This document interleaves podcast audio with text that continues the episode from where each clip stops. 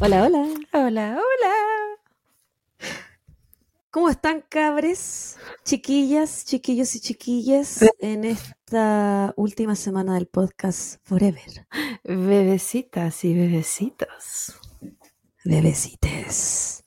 Esperamos que disfruten de estas dos últimas entregas del podcast Copas y Crímenes, nuestro podcast de True Crime. Ustedes, todos los que nos escuchan, Red Flags, que les gustan los crímenes reales. ¿Cómo estás, Claudia Andrea? Sobreviviendo. Hoy día pensaba eso. ¿Y ¿Cuándo voy a empezar a vivir y dejar de sobrevivir por la mierda? Pero mira, mira esta, Vamos a be- sacar el podcast. esta belleza. Esta No. ¿Cómo se pone la manito aquí? Mira, el Dobby, ¿sí? El Tommy. Ahí está, con esa cara de inocencia que lo caracteriza después de dejarme sin ropa. Mi papá dijo, ay, ¿qué quieres que renueve el closet? Y yo dije, pues sí, el pijama que me rompió me lo compré el fin de semana. ¿qué innovación, Kiri? No le gusta mira, el pijama, ahora se po. hace el coqueto, se rasca y se lame sus partes, no. Ya deténganlo. ¿Y tu bebita cómo estás? Aparte sensual. Bueno, alguien tiene que traer la sensualidad. Es verdad. No, mentira. No, tú eh. también eres muy No, sensual. bebita, tú también. Miremos en la cara. Miremos esta cara. Yo estoy. estoy bien, hoy día fue al oculista, mi examen anual. Me compré. ¿Examen anal? Anal. Sí, Anual. Sí. Y yo te dije anal. Me compré los lentes de contacto y perdí un ojo. Ah, Y el Esteban me decía, ¿pero por qué? Pucha, oh.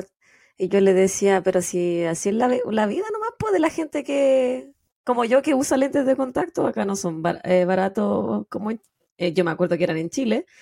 No sé cómo serán otros países, pero perdí un ojo. Pero igual, Así es que, yo, para mí, tan, adelante veré- para mí no es tan diferente. Porque tú, que a ti, tu prescripción en Chile salía menos de la mitad de lo que salía la mía en Chile. po.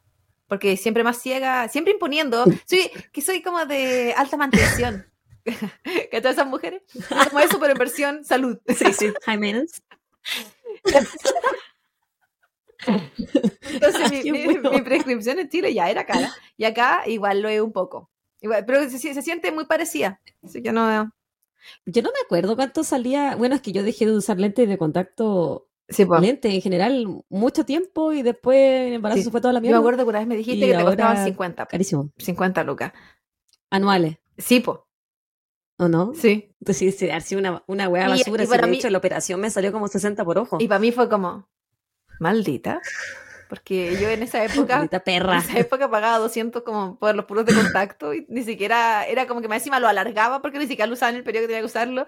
Y, el, y yo aparte me tenía que comprar los otros, que tenía que pagar extra para que me la adelgazaran, porque tengo uso de lente botella casi. Y decía, oh, esto de tengo, no solo soy ciega, sino que soy de las peores. Ni tengo la suerte. La bebita. Bueno, la, todo se vuelve en esta vida, po. Y hoy día gasté 800 dólares Ay, pero, lentes, pero por el año.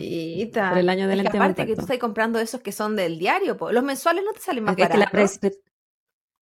No sé, lo que pasa es que el- el- la marca que uso yo eh, son menos cóncavos porque como yo estoy operada, Oh. eh, mi córnea eh, tiene una forma sí, distinta, entonces yo no sé si esos eh, eh, sirven para mensuales. La buena, la weá es que si compraba la, prescrip- la prescripción por el año completo, después yo eh, le mando una foto cuando me llegue los lentes a la casa, le mando una foto a la compañía que le compré los lentes y me llega una gift card de 200 dólares de vuelta. Así que en teoría solo me salieron 600. Ok. Pues pudo, pudo ser peor. ¿El seguro no te cubría nada de los lentes de contacto? Eh, mi seguro no cubre nada de Ah. instrumentos. ¿Y, y no, no tenéis como Es el de problema. visión aparte? ¿No te hacen ese pago de visión?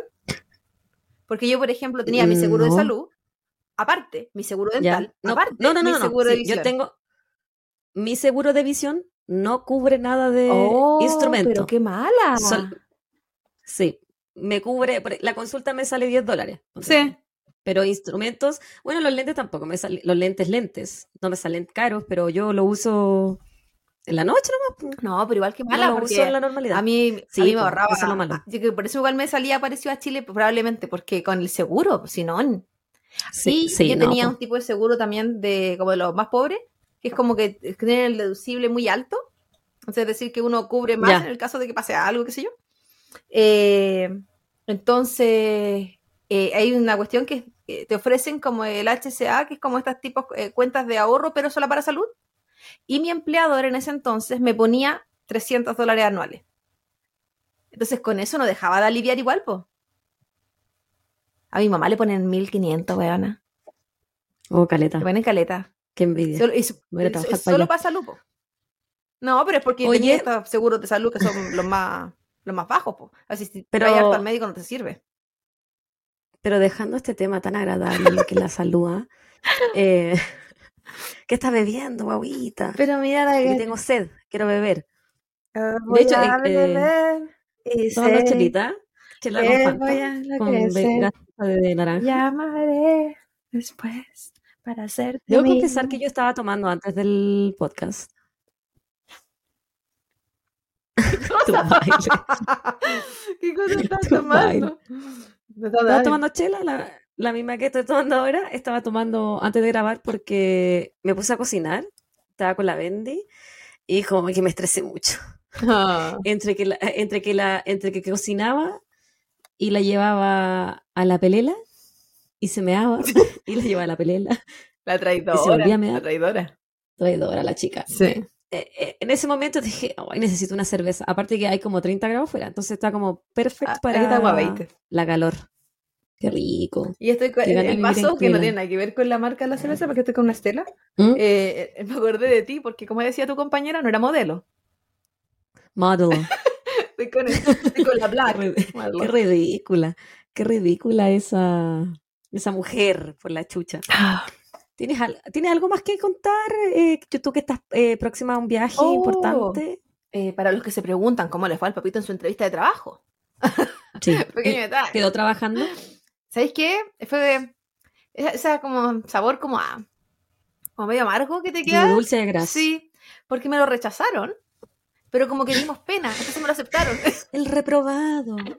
Pero yo le digo a mi mamá, oh, me lo rechazaron, y me dijo, se portó muy mal. Yo le dije, no, me lo rechazaron por tímido, por nervioso. Y no saben nada, que en la casa me está dejando sin ropa.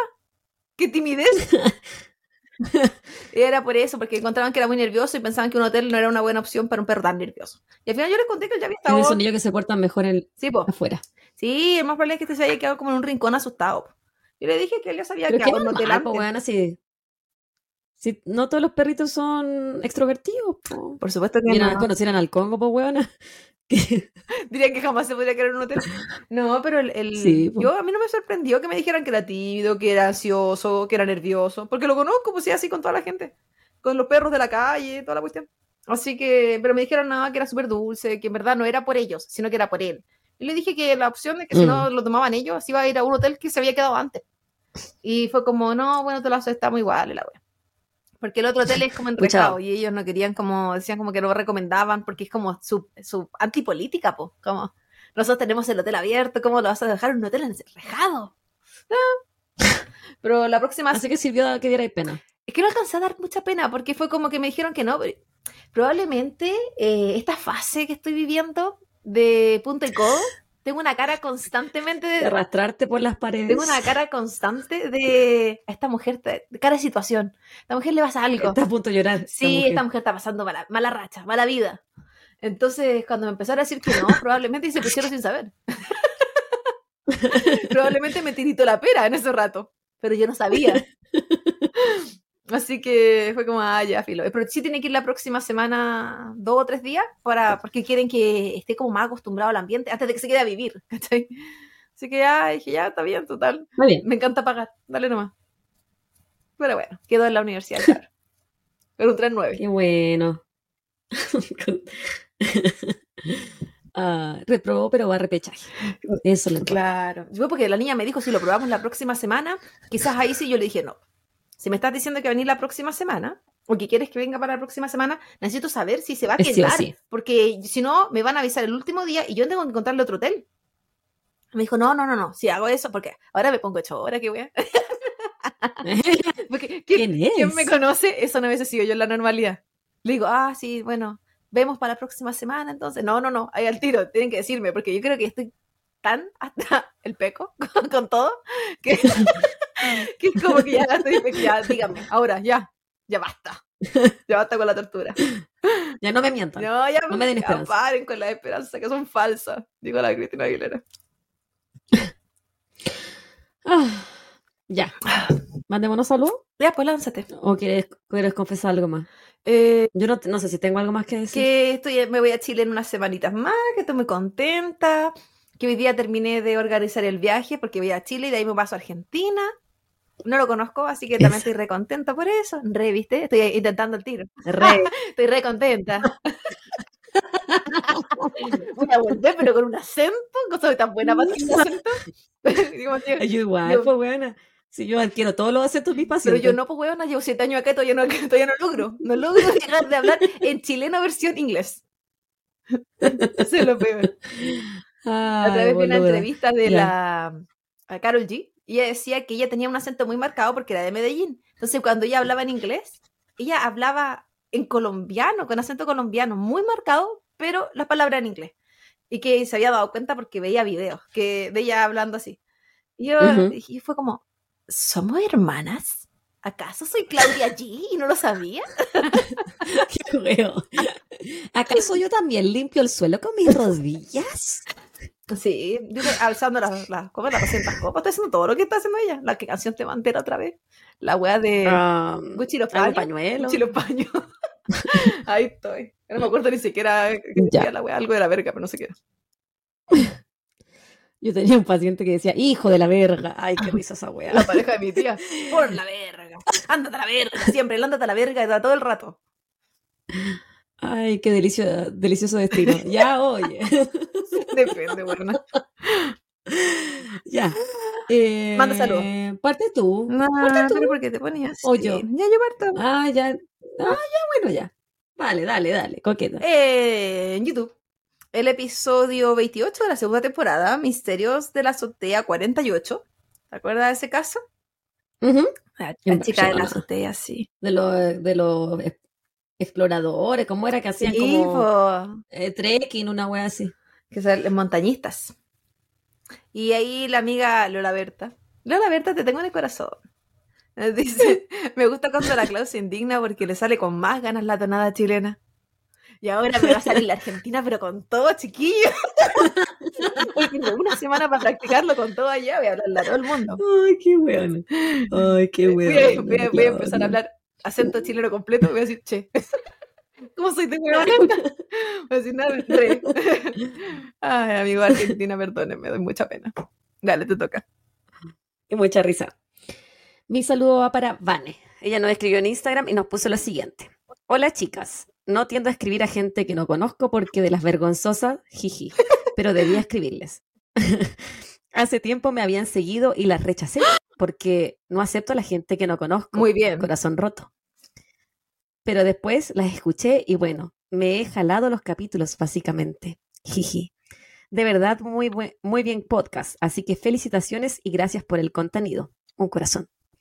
Y por último, voy en el capítulo de especial de Halloween 2 porque sí, me fui a los inicios y voy avanzando. Y no tengo idea si lo comentaron después por otro medio o alguien. Ya, les dijo, ah, o alguien ya les dijo, pero sobre el caso de Junko Furuta, me parte el corazón y me llena de ira y rabia.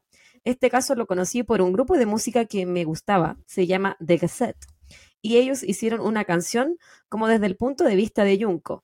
Aún recuerdo cuando supe la inspiración para la letra. Nunca más pude escuchar la canción porque me partía el corazón. Les dejo el link por si la quieren revisar. Eso cabras, que estén súper y, y ahí continuaré escuchándoles y recomendando su podcast. Vane, un saludo. Un abrazo grande. Y muchas gracias por... Yo me, me metí al link que nos mandó saber y leí la letra y era bast- bastante triste. Sí. No, no, no, no te quise hacer ese daño. esa canción, esa cumbia argentina que todo el mundo cantaba y bailaba. Cuatro horas. na, na, na, Ah, la florecita. La, oh, y- y- y- La florecita. sí, pues y es terrible. Oye, weona.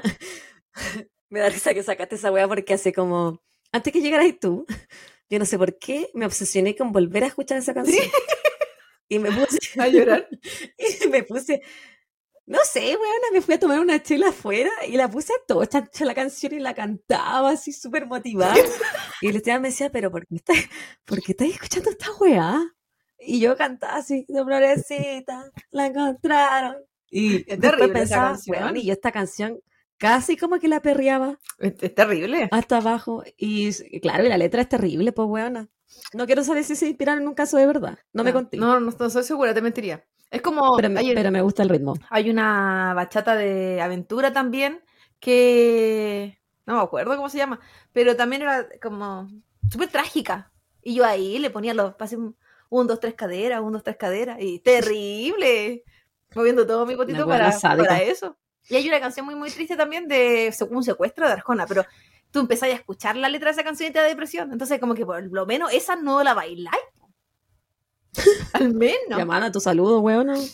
Pero bebecita, tanta agresividad. El siguiente saludo va para Spotify. Estoy agresiva porque quiero que la gente sepa que llegaste 15 minutos tarde a grabar. 10. Y en mi 15. defensa, Lleg- me habías dado ese horario. Para mí, yo estaba llegando 5 minutos antes del horario que Javi me dio el miércoles.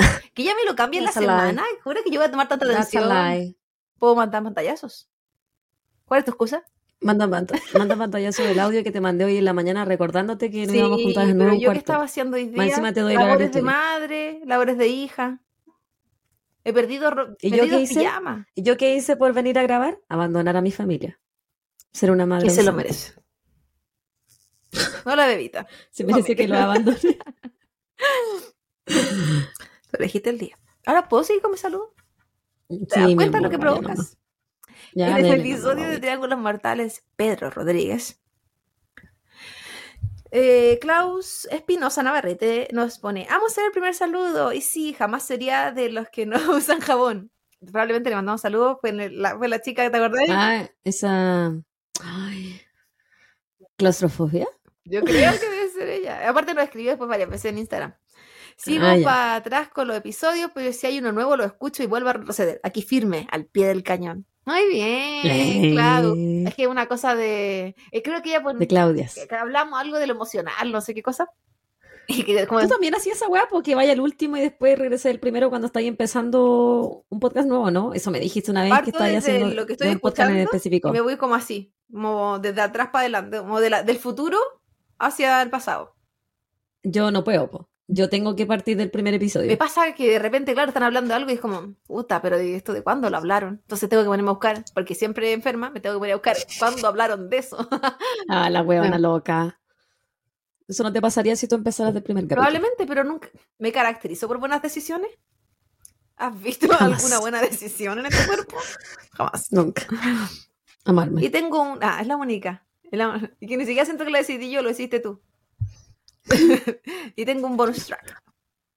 Dale nomás. Para eh, Rafael Medina, de Instagram, o de, del Club de los Tigritos, está en todas partes. eh, que no. El otro día se puso, nos pusimos a conversar y qué sé yo, y muy buena onda, dándome todo el apoyo, porque entre corazones rotos nos entendemos. Así que lo encontré muy tierno. Muchas gracias por las palabras bonitas que me escribió. Uno, uno sabe, uno se reconoce entre gente que ha estado ahí en la caca. Y yo eterno en la caca, pero. Nos mandó un coffee miel también, ¿o ¿no? Sí, porque dijo que si estuviera en persona hubiese invitado a un café para conversar. Pero como estábamos a la, distancia, entonces nos regalaba un coffee. Encontré una ternura. Chiquillo, si les doy pena, mándenos un coffee. para pasar la pena, digo yo. ¿Algo más? ¿Me toca? ¿Me toca? ¿Tenéis más? No. No, terminé. Ya, mi saludo va para lunati.caca. La amo. Punto caca. Este- este- me da eso que su foto es como de esos eh, patitos de, de tina gigante. Eh, ya nos puso, estoy casi casi de poner al día con los capítulos. Me encantaría que me saludaran. Y a mi pareja que le preocupa su integridad el que me guste este tipo de contenido. Jaja. Así que un saludo para lunati.caca y su pareja.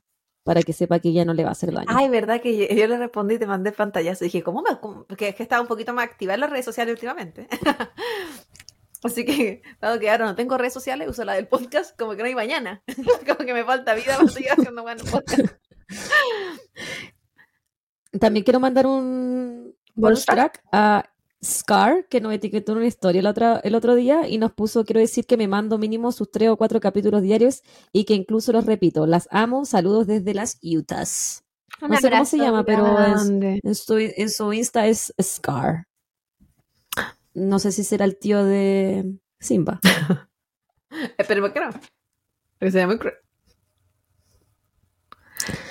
Así es. ¿Algo Ya. más? Chiquillo, entonces, eh, recuerden que estamos en todas las redes sociales, estamos en Twitter, Instagram, Facebook, nos pueden encontrar en Spotify, Apple Podcast, eh, Evox, Google Podcast, Incluso en YouTube. TikTok, aunque no subimos Eh, nada hace como 100 años, no importa, vayan. Sí, y no se nos olvide que su propina es nuestro sueldo y mándenle un coffee me, coffee you, coffee me, coffee us. No se han cagado. Apiádense de este corazón sufrido. se han cagado que el Esteban, ¿sabes lo que, ¿sabes lo que le dijo a la Bendy antes que yo me viniera a grabar? Le dice, ya, la mamá se tiene que ir a trabajar, pero no ganar dinero. y yo me reí y le dije, tienes toda la razón. Así que, chiquillos, ¿ustedes quieren que mi marido se coma sus palabras? Mándenos un coffee. Aunque se coma otra cosa. No, para eso no tienen que hacer nada, bobitos. Eso no es necesario. ni pedir tiene que hacer. Ni ventañar, ni respirar. No, si uno tiene, si uno tiene firmado un contrato legal, pues weón. Hay cosas que hay que Hay cumplir. estipulaciones. Bueno, estamos. ¿Algo más que decir? Eh, guagua, este es mi último caso del podcast. Para siempre. Sí, pues No, chiquillos, el último estamos, caso de esta estamos en semana de ¿Quién sabe- temporada. quién sabe si vamos a? Porque Sí, po. ustedes se preguntarán por qué este final de temporada temporada, a diferencia de las dos temporadas anteriores, eh, no, es, no es juntas. Y es porque la Javita se lanzó a la Porque vida. no, o sea, no necesariamente, sí y no, no hubiésemos podido guardar, o sea, grabar la, eh, los dos capítulos eh, completos en, en una sola sentada. Yo creo. No, no, ya. es- Aparte que yo, Porque yo lo- sé que tú no, ten- no lo tenéis listo, Por así que no. decidimos darle dos, Sí. dos capítulos en vez de uno. No, y el. Pero eh, solamente hay salud en este capítulo, el que viene no hay. para hacerlo juntos, eh, por lo general hay que hacerlo corto. Y cada vez, Ujú. ustedes, ustedes han dado cuenta, chiquillos, que yo no tengo poder de resumen. Esa no es mi característica. Es verdad. Sí, yo no sé hacer eso. En la vida. Así que. Lánzate. Así que por eso est- esta temporada la- el cierre es un mismo gran capítulo pero separado. En fin, Claudia, Varela, ¿estás preparada? Espero que hayas hecho pipí antes de esta grabación. Por supuesto que no. Tú, tú no sabes el poder de mi vejiga. No sabes. No importa porque usted tiene un, un folio puesto. Estoy en una- tengo una chatita, un patito. Ya, hoy día voy a comenzar con una pequeña intro.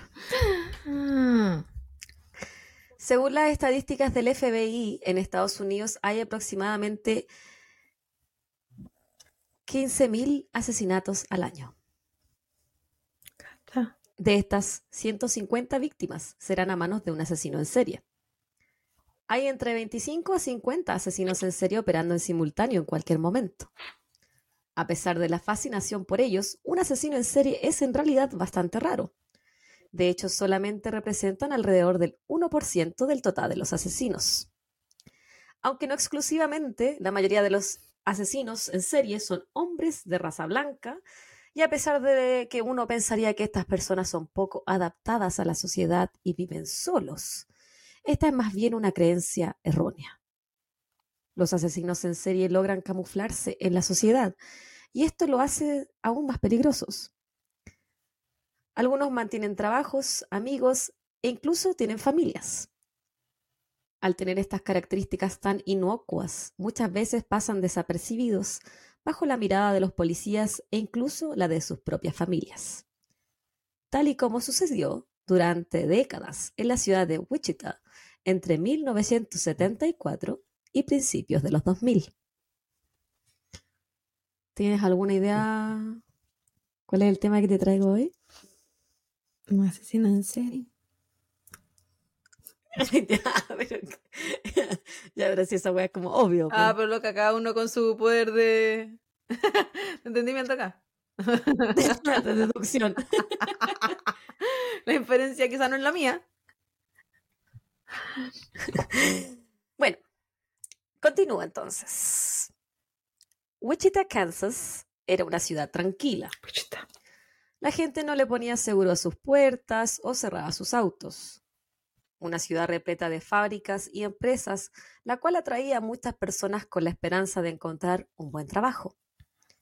Entre estas familias se encuentran los Otero, una familia proveniente de Panamá que estaba constituida por el patriarca Joseph, de 38 años, quien trabajaba en una fábrica de aviones, su esposa Julie, de 33, y sus cinco hijos. Charlie, el mayor de 15, Danny, Carmen y los menores Joey, de 9 años, y Josie, de 11. El 15 de enero del 74 era una mañana completamente normal para la familia Otero. Los tres hijos mayores se fueron a sus respectivas escuelas y en el hogar solo quedaron los padres con sus dos hijos menores que se disponían a salir de la vivienda. Pero antes de que pudiesen hacerlo, un hombre desconocido y armado entró a su casa cerca de las 7 de la mañana. Él había entrado por la puerta trasera, pero previamente había cortado los cables de la línea telefónica. Les indica con su arma que quiere comida, dinero y el auto de la familia. Les ordena sacar al perro de la casa y luego les dice que se pongan boca abajo en el suelo. Les dice que sacaran al perro porque el perro comenzó a ladrar, entonces como que le, lo dejen en el patio. Este hombre luego cambia de opinión y les dice a todos que caminen hasta la habitación de los padres. Una vez en la habitación, amarra y sofoca a Joseph con una bolsa en su cabeza. Luego va hacia Julie, quien se encuentra amarrada de pies y manos, y la ahorca. Después procede a ahorcar a la pequeña Josie, quien él cree que le ha dado muerte pero ella se encontraba solamente desmayada. Ay, ya me perdí. Em, procede a hacer lo mismo con Joey y se da cuenta que el señor Otero le había hecho un agujero a la bolsa. Entonces él lo vuelve a tapar con una polera y le pone otra bolsa en la cabeza, hasta que finalmente muere sofocado. Este hombre entonces se da cuenta que tampoco le había dado muerte a la mujer y procede nuevamente a ahorcarla hasta que finalmente ella fallece. Entonces se lleva a Joey a una de las habitaciones contiguas. Le pone una polera en la cabeza y encima de esto una bolsa hasta que el niño muere sofocado. Más tarde, cuando fue encontrado por la policía, una silla se encontraba sobre su cuerpo. Su atacante se había sentado para mirarlo morir. Agua enferma. Cuando vuelve. Cuando vuelve a la habitación, sí, dijeron que tenía marcas en el pecho, como de moretones por la presión de la silla. Cuando vuelve a la habitación donde se encontraba Joseph, Josephine y, Joe, y Julie y la pequeña, se da cuenta que nuevamente ha fallado y que la niña se encuentra aún con vida y se está despertando. Es aquí donde decide bajar con ella hasta el sótano de la habitación, o sea, de la, de la vivienda, donde la ya amarrada de pies y manos pequeña es colgada de una de las tuberías del techo. Cuando ella finalmente muere, ahorcada por su atacante, él cumple una de sus fantasías sexuales y se masturba para luego eyacular cerca del cuerpo de la menor semidesnuda. Qué oso colea. Me da eso tu comentario. ¿Por qué? Posterior al cuádruple, porque no sé, me da risa tu culiao. Posterior al cuádruple asesinato, este hombre toma las, toma las llaves del vehículo de los Otero y sale por la puerta delantera. se sube al auto y lo deja abandonado en el estacionamiento de un centro comercial. Luego camina hasta donde había dejado su propio auto y hace como que nada hubiese pasado. Más tarde, ese día, cuando Charlie, el mayor de los hermanos, regresa del colegio, ve que el perro de la familia está suelto en el patio. Las cosas dentro de la casa están desordenadas y sus otros dos hermanos le dicen que no saben dónde están sus padres, que creen que les están haciendo una broma. Charles fue quien encontró a sus padres muertos en la habitación de ellos y llamó de inmediato a la policía. Él pensaba que sus dos hermanos menores aún se encontraban en el colegio, pero los detectives tuvieron que informarle que tanto Josie como Joey también se encontraban muertos en la vivienda. A pesar de los intentos de la policía, no había testigos visuales que lograran identificar al asesino. Sin embargo, los policías fueron lo suficientemente inteligentes para preservar la escena y guardar el semen encontrado eh, junto con la pequeña para un futuro análisis forense que llegaría décadas más tarde. Que no sabían ellos. La prensa... ¿Ah? No sabían que se iba a llegar años más tarde, pues fueron unos visionarios igual. No, pues, claro. La prensa, bueno, yo no sé si para la, en los 70 existía, pero antes del ADN propiamente tal, estaba el análisis de que si la persona era secretora o no secretora. Y eso no era tan, obviamente, tan específico como el ADN, pero sí los ayudaba a determinar a esta persona, este semen o esta sangre eh, es de una persona con sangre, no sé, tipo A, no secretora. Entonces, si encontraban que uno de los sospechosos era A, pero si era secretor, lo tenían que descartar. ¿Cachai? Era algo, como lo, usaban, lo que, tenían, igual. Como en pañales. Sí, pues. Sí, pues. La prensa y comunidad de Wichita se encontraba aterrada. La gente comenzó a cerrar sus puertas y autos. Pero el 4 de abril de ese mismo año, este asesino volvería a atacar. Catherine Bright, de 21 años, junto con su hermano Kevin, de 19, se convertirían en los nuevos objetivos del asesino en serie suelto en la ciudad. Los jóvenes entraron a su casa esa noche y se dieron cuenta de que había un hombre desconocido esperándolos. Pero él solo esperaba a Katy y se vio sorprendido por la presencia de su hermano menor. Este hombre les indica a los jóvenes que es una persona buscada en California y que necesita un auto. Una mentira similar a la que le había dicho a los soteros. Entonces los amarra, le pide a Catherine que amarre a su hermano y la lleva a ella hasta otra de las habitaciones del inmueble. Cuando él vuelve a donde se encontraba Kevin, él se había logrado soltar y comienzan una pelea.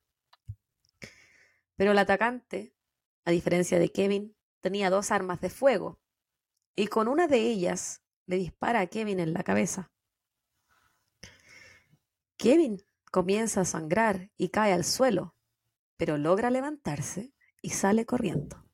No fue tan certero. A pesar, no, y a pesar de que recibe un segundo disparo en la cabeza, el joven no se detiene y logra salir corriendo para pedir ayuda. Su hermana aún se encontraba amarrada en la otra habitación, por lo que el atacante volvió hacia donde ella estaba y procede a estrangularla. Pero algo pasa que pierde el control de la situación y finalmente ella fallece acuchillada por el mismo misterioso hombre. Permiso, un sorbito. No sé si escuchaste que eh, me estaban vacuñando la puertita. No. La, la Charlie. Ah. No, está pendiente del papito que quería salir. Qué cuático que tuviera ah, que te plan A, plan B, plan C, ¿sabes? Si no te morís de una forma, te iba a morir de cualquier otra, porque él, iba, él sabía qué hacer. Sí. Cuático. Este weón era un, weón muy estudioso, era, era como, no prolijo, pero Era como eh, él estudiaba a meticuloso. sus víctimas. Sí, sí. Sí, no, no se siente A como pesar al que la policía. No, yo creo que nada de lo que él hacía lo hacía al azar. Después vamos a ver por qué. A pesar de que la policía venía en camino, él limpia la escena lo más rápido que puede. Intenta tomar el auto de los Bright para escapar, pero le es imposible abrir la puerta, así que decide irse corriendo hasta su auto, que estaba estacionado a un par de cuadras en el campus de la Universidad de Wichita, eludiendo una vez más a la policía y desapareciendo por completo sin dejar rastro, Tiene que haber demorado harto la policía para que tuviera tiempo para intentar estrangularla, para matarla. acuchillarla, limpiar, intentar irse en el auto, tomar el suyo, o sea, correr, tomar el suyo. Es como que, ¿a qué hora llegaron? No sabemos tampoco qué tanto corrió el hermano para a- hacia algún teléfono para poder llamar igual. po. ¿O gente a su alrededor? Esa parte no la escuché. Que alguien lo viera, que iba con, no- con dos disparos en la cabeza. Loca, yo no sé si sobrevivió? corriendo un weón así como sangrando. Sí, eh, pero déjame que. Ah. ¿pero ¿Por qué tú te quieres saltar? No sé, así que otro, otro ataque.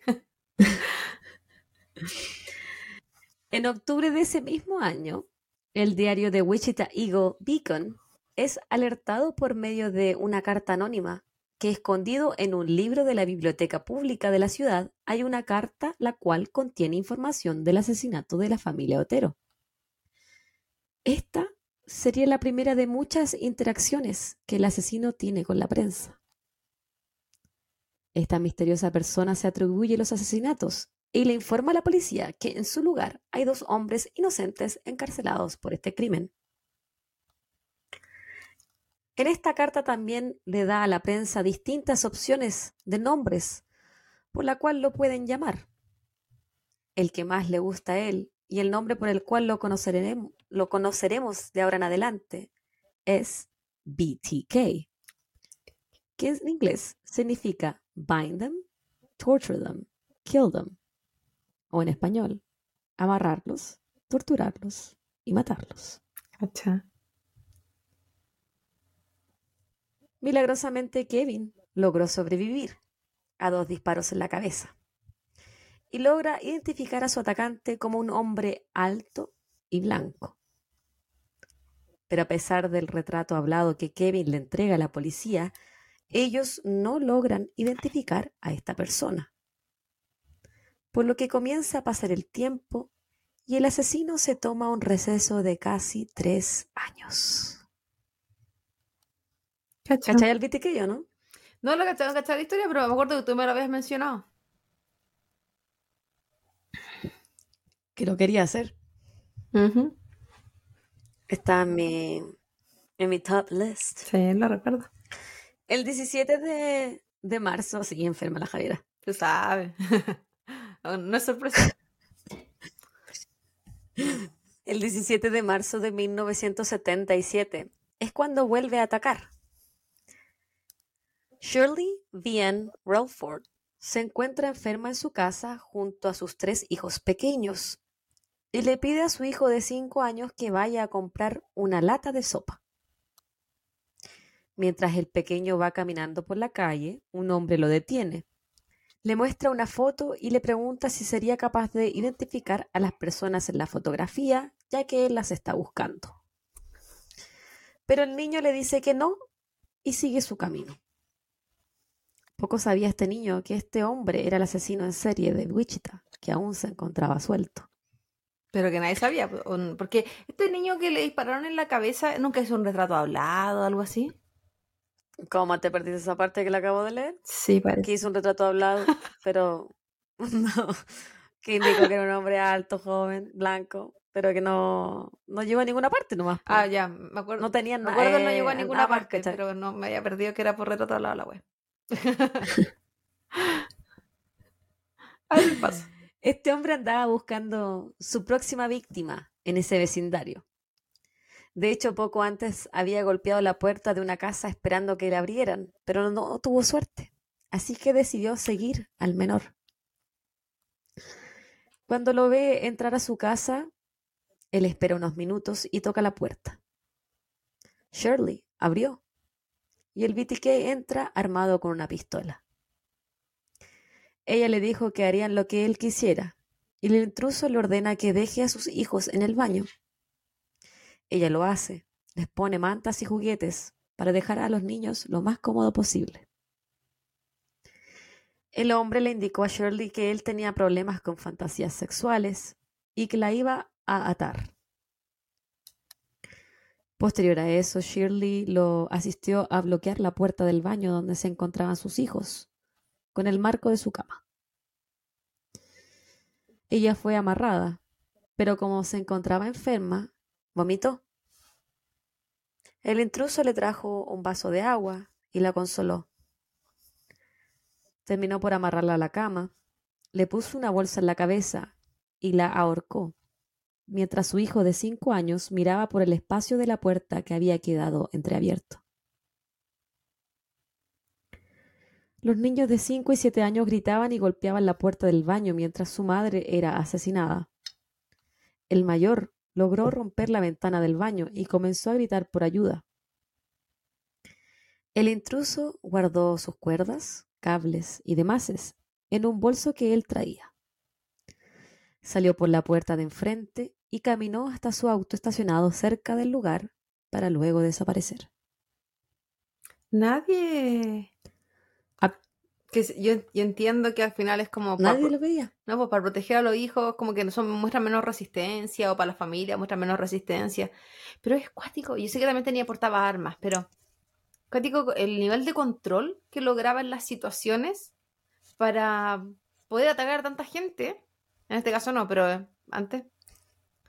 Y, aunque lo esté separado, aunque los tenga separado, aunque esté como... Que nadie se defendiera. Claro, le, da el tiempo para amarrar uno por uno casi, que yo entiendo, lo probable es que lo estuviera amenazando, o sea, si se me acerca, se muere, o algo así. Pero es como... Eh, el poder, el, nivel de control de la situación que logra tener una persona. Mm por un arma probablemente, porque pelado, sin nada. Ah, sí, porque tenía pistola, porque si hubiese estado como quizás con un cuchillo eh, sería distinta la historia. Sí, Yo en el, en el caso de ella lo entendía mucho porque ella estaba sola, enferma, y con los hijos. Entonces, si el weón dice y te, dice que te, te, vengo a amarrar porque tengo fantasías sexuales aberrantes, yo quizá hubiese pensado como ella, que a lo mejor ya me va a amarrar, me va a violar, pero no me va a matar. Y yo puedo dejar a mi hijo en el baño y que haga lo que quiera conmigo, pero mientras ellos estén protegidos. Sí, no, no sé. No sé, no sé qué hubiese pensado, porque tampoco sé qué pensó ella. Eh, pero claro, prefiero que me lo haga a mí antes que se lo haga a mi hijo, porque si está diciendo que tiene hueá aberrante. Como... Igual, por ejemplo, eh, él más tarde dijo que que su intención era matarlos a todos en todo caso. Igual, igual iba a matar a los niños, pero como empezaron a gritar por ayuda, eh, sabía que ella no tenía tiempo. Yo sabía, porque puta que tenía estudiar la web. A pesar de que el menor de los hermanos da una buena descripción física del asesino, esta no es suficiente para llevar a la policía a hacer ningún tipo de arresto. Después este cabro, el, el de lo que tenía cinco años, que vio cómo matan a la mamá, él, habla en uno de los, en un documental que yo vi y él decía que él después de eso generó personalidades múltiples, que se volvió alcohólico, drogadicto. Sí, personalidades múltiples son, No me acuerdo si eran 12 las personalidades múltiples que genera. Sí, no me sorprende. Es que lo, es la única forma que, pueden hacer para... ¿Cómo te arruina la vida esa weá? Ver cómo matan a tu mamá, weá. Y de la forma que, lo hicieron. no podías hacer nada. Pues tenés cinco años. Sí, pues... Qué terrible, weón. Vamos a saltarnos a diciembre de ese mismo año. Específicamente el 8 de diciembre. Esa noche, Nancy Fox de 25 años, entró a su casa para encontrarse con un intruso. Este hombre le dice que tenía problemas sexuales y que debía amarrarla para tener sexo con ella. Ella se disgusta con esta situación, fuma un cigarro y conversa con él. Luego de eso, cuando termina de fumar, le dice, bueno, Vamos a terminar con esto para que pueda llamar a la policía. Le pide primero ir al baño, a lo que él le dice que sí, pero que cuando salga debe estar desnuda. Después de que ella sale del baño, él la esposa, la acuesta en la cama y le amarra los pies. Él se saca parte de su vestimenta, se le sube encima y la estrangula con su cinturón. Después de darle muerte, cambia el cinturón por pantimedias, las cuales amarra a su cuello, pies y manos. Y por último, se masturba sobre su cuerpo. Finalmente, él se viste, limpia el lugar, se lleva un par de souvenirs, como lo había estado haciendo en todas las otras casas, y se va. Más tarde, él hace una llamada telefónica desde un teléfono público a la policía. Les indica dónde pueden encontrar a Nancy Fox, la última víctima del BTK. En enero del siguiente año, el BTK vuelve a comunicarse con los diarios y envía un poema que hace alusión al asesinato de Shirley. El mes siguiente envía una carta a la estación de televisión Cake, donde asume la responsabilidad de los asesinatos de Shirley y Nancy, además de una tercera víctima, a la cual no nombra.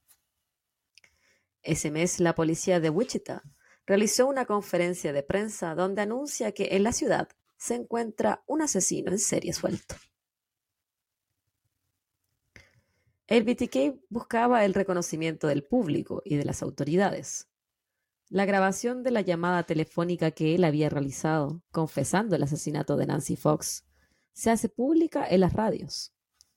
La idea era que quizás alguien podía identificar su voz, y más de 100 tips llegan a la policía ese mismo día. Pero nada lleva a un arresto. No sé si escuché la puerta como me la racuña. Está Charlie May, weón. Me hace cagar la puerta. Sí, sí, sí, eso me quedo sin pintura. No importa porque si me la hace cagar yo le voy a cobrar a mi amiga que me venga a pintar la puerta.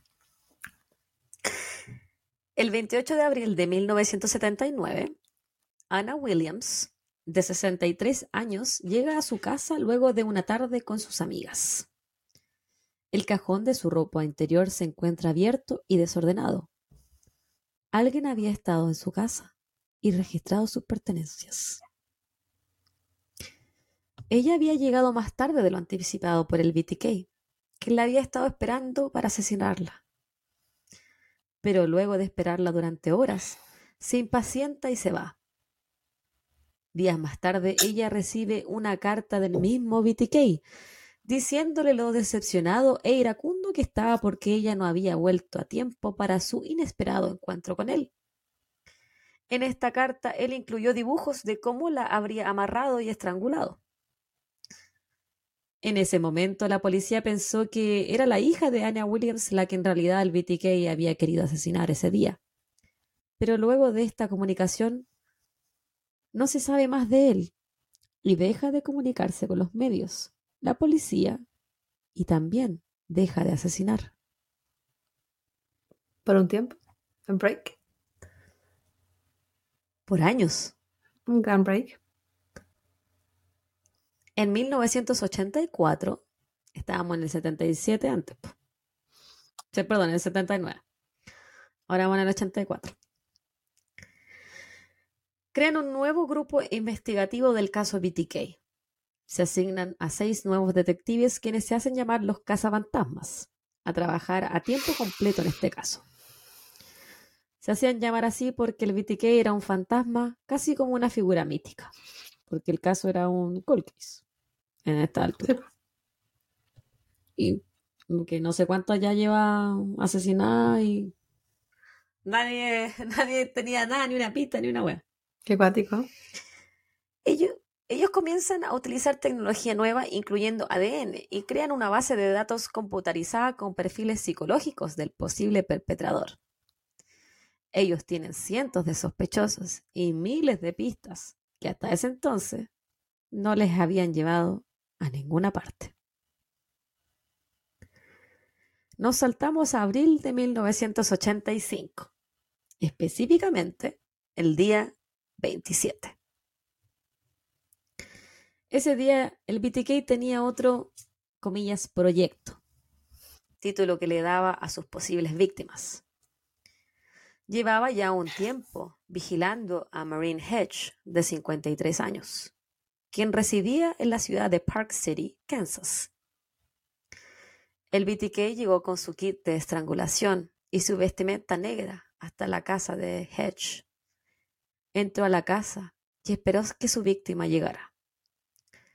Ella entró con un amigo, el que estuvo con ella cerca de una hora antes de retirarse.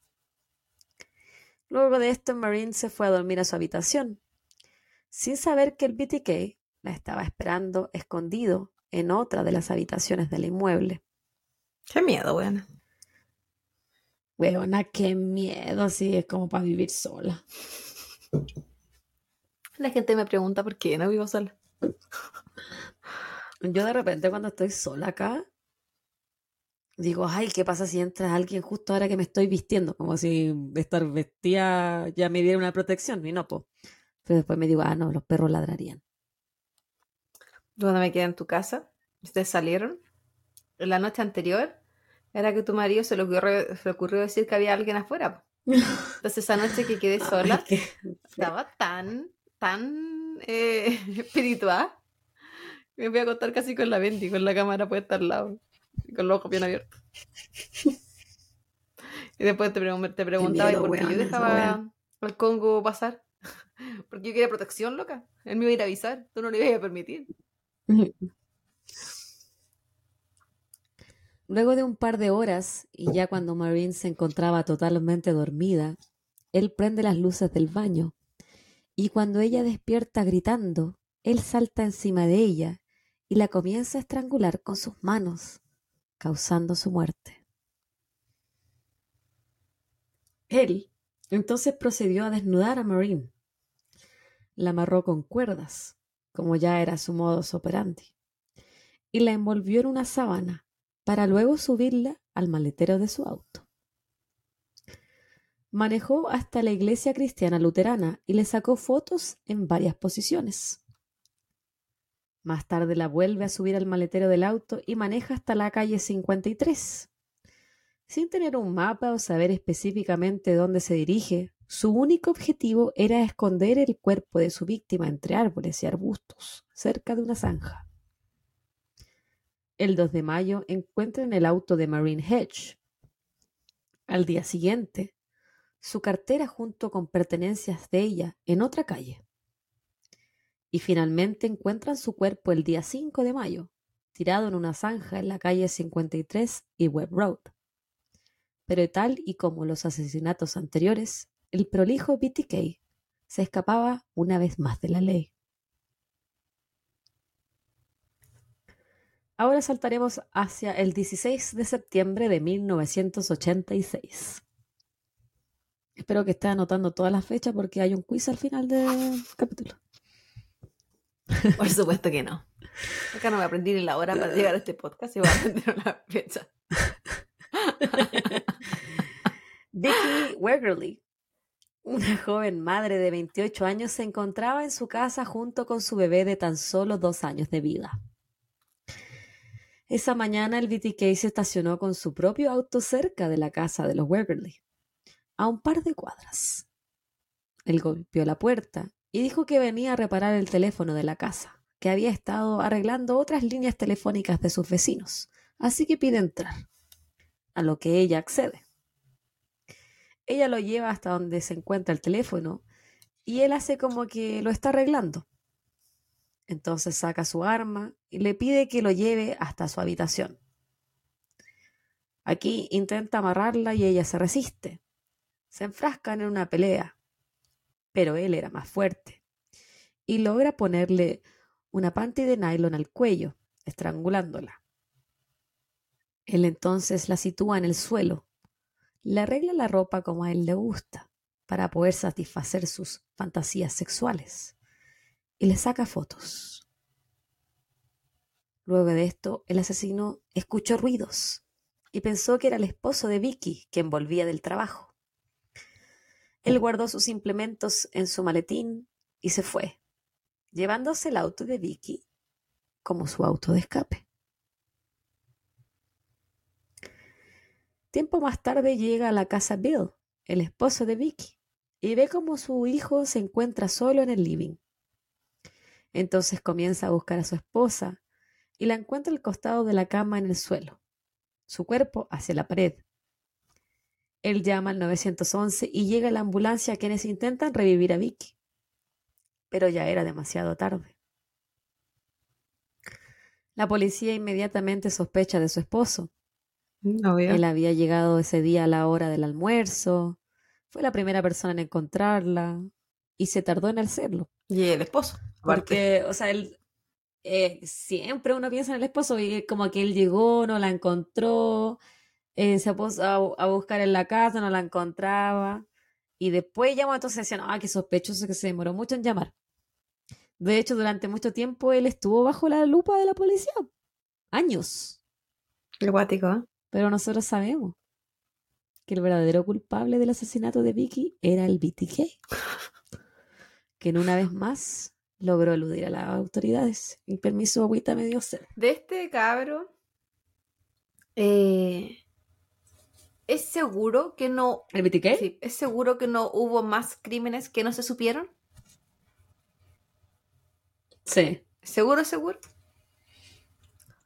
Bueno, digo...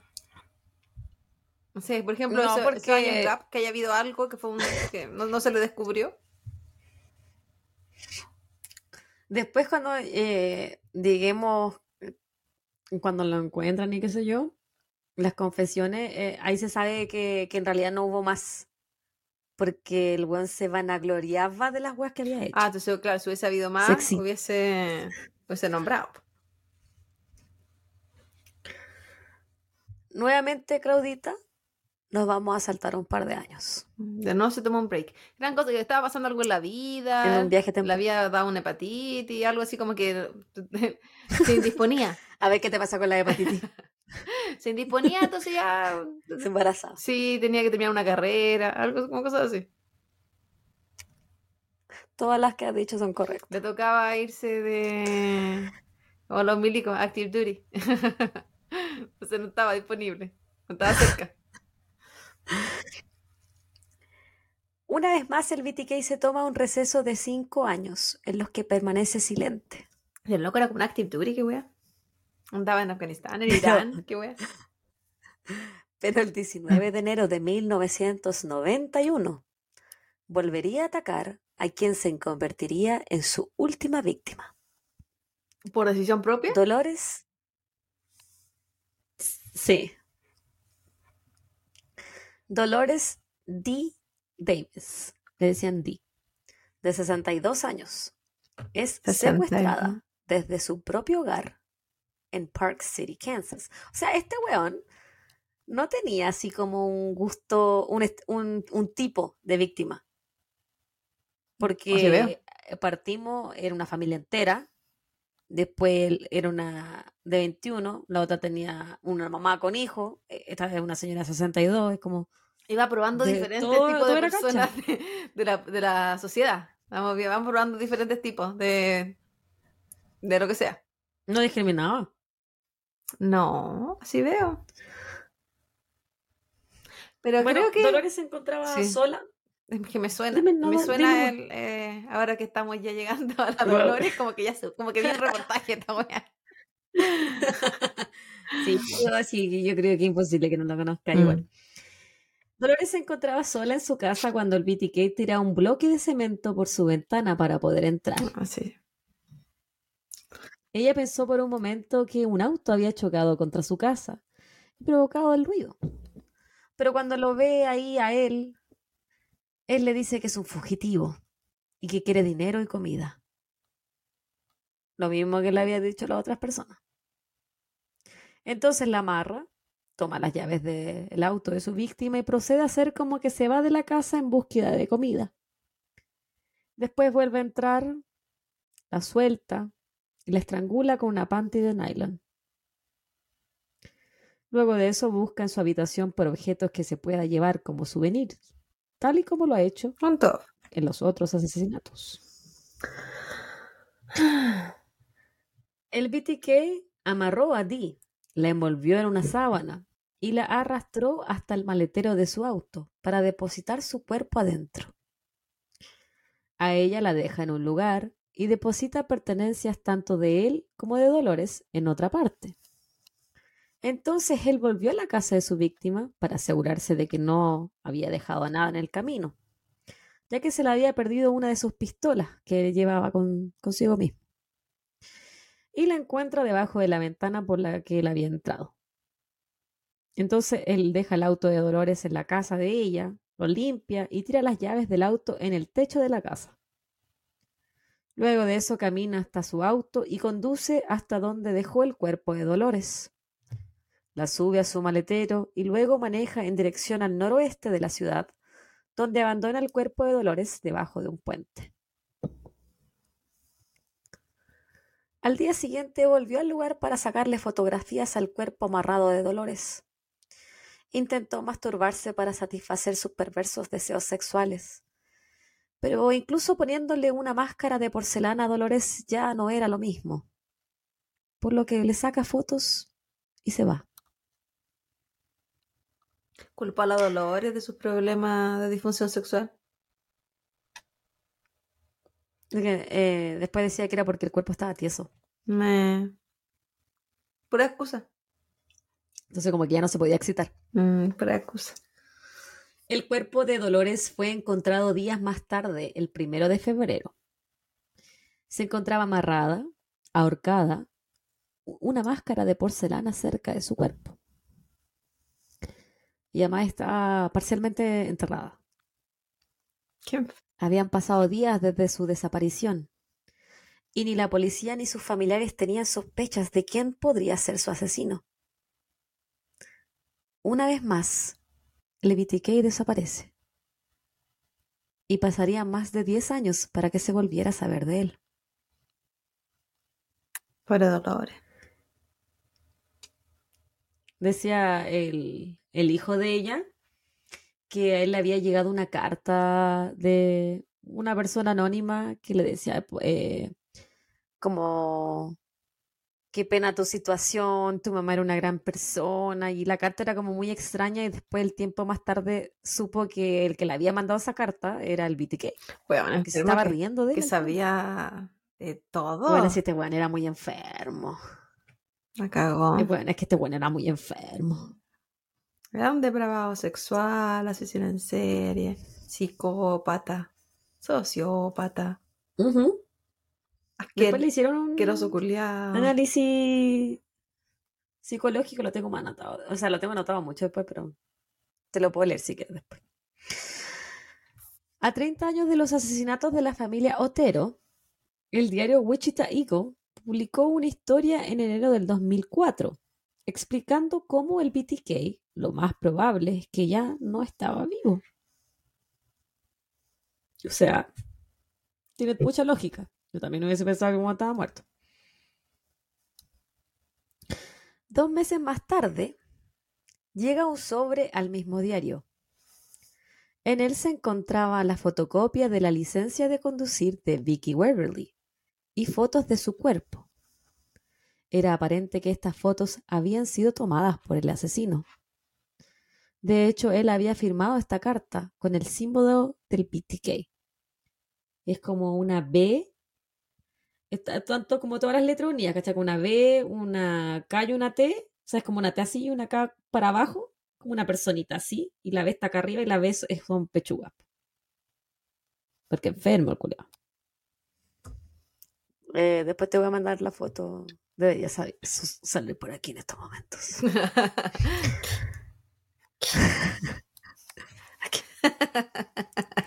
Aquel sobre. Aquel sobre había sido enviado por una persona llamada, comillas, Bill Thomas Killman. Un juego de palabras que el asesino había utilizado para que se entendiera que el autor de la carta era el BTK, que nunca antes se había adjudicado el asesinato de Vicky. En mayo del 2004, el canal Cake TV recibe una carta que contenía los títulos de la ficticia historia del BTK, una sopa de letras y fotos de identificaciones falsas. Luego, el 9 de junio, un paquete pegado a una señal de pare fue encontrado en una esquina de Wichita. En él encontraron descripciones gráficas del asesinato del osotero y un dibujo de un cuerpo colgado por una cuerda. El título de este dibujo era, comillas, La emoción sexual es mi ley. El mes siguiente, en la biblioteca pública de Wichita depositan en la casilla de devolución de libros un paquete. En este, una carta del BTK explicaba que se le estaba acabando el tiempo y que quería esperar para su siguiente víctima. Calma, que me da sed. Igual digo que en tanto tiempo, tanto, tanto, tanto, tanto tiempo.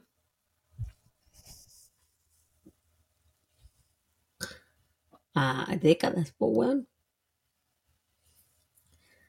La quinta vez que el BTK se comunicó llegó en octubre del 2004. Un sobre amarillo llegó hasta una de las casillas de UPS. Esta vez el paquete contenía imágenes terroríficas de niños con dibujos de amarres en sus cuerpos y caras.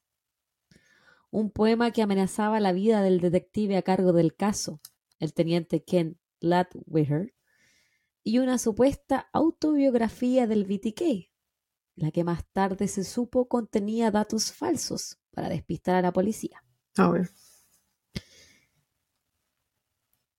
hoy no le iba a decir, yo nací en el hospital tanto a tal hora, mi mamá se llama. Así. Por algo bueno la habían pillado. Sí, hasta ese momento no era. Se le buscaba reconocimiento, pero no, no necesariamente que lo descubrieran. Él buscaba mucho reconocimiento. Sí, porque piensa que era la hazaña, pues. Cómo, lo, cómo él llevaba a cabo, cómo planificaba, cómo estudiaba a las víctimas. Lo que, todo lo que le hacía y no lo pillaban. Y no sabían quién era. era como, lo estaba logrando, estaba haciendo las suyas, pues. Y hablaban de él. Es más, es más inteligente que el resto. Sí, pues. Eso es lo que piensan estos, porque son más inteligentes que el resto. En diciembre, una vez más, el BTK decide comunicarse con la policía. Esta vez deposita un paquete en el parque Murdoch de Wichita, el cual contenía la licencia de conducir de Nancy Fox y una muñeca amarrada de manos y pies con una bolsa de plástico en su cabeza. La muñeca simbolizaba cómo el BTK había dado muerte a Nancy. y con una muñeca me refiero así como estilo Barbie. Igual no olvidaba su víctima.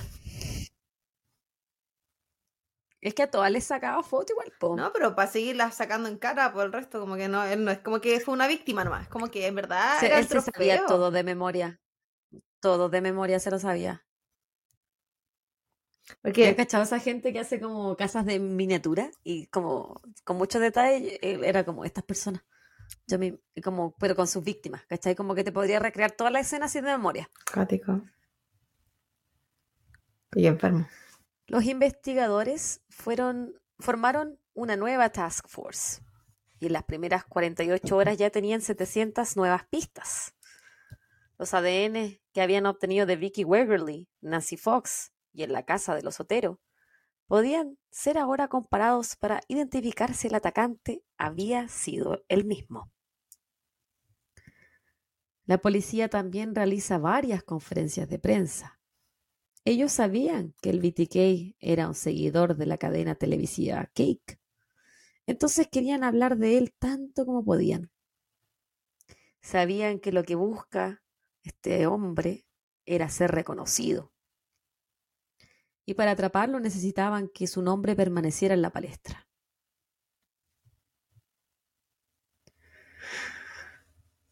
A fines de ese mismo mes, el BTK vuelve a comunicarse con la estación de televisión Cake. En esta postal les indica dónde pueden encontrar una caja de cereales abandonada.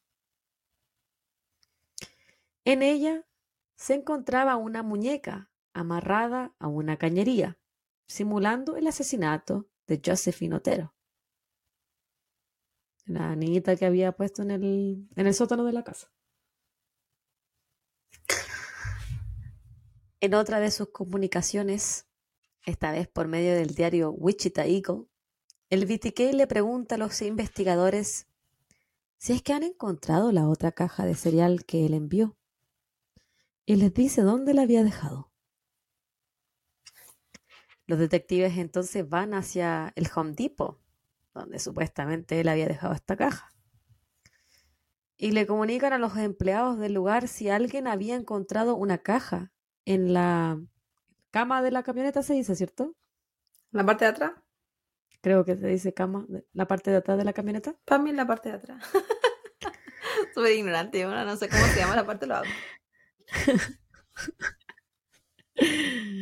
Si alguien sabe y no se dice cama, me disculpa. La parte divertida para mí, la parte de la parte descapotada.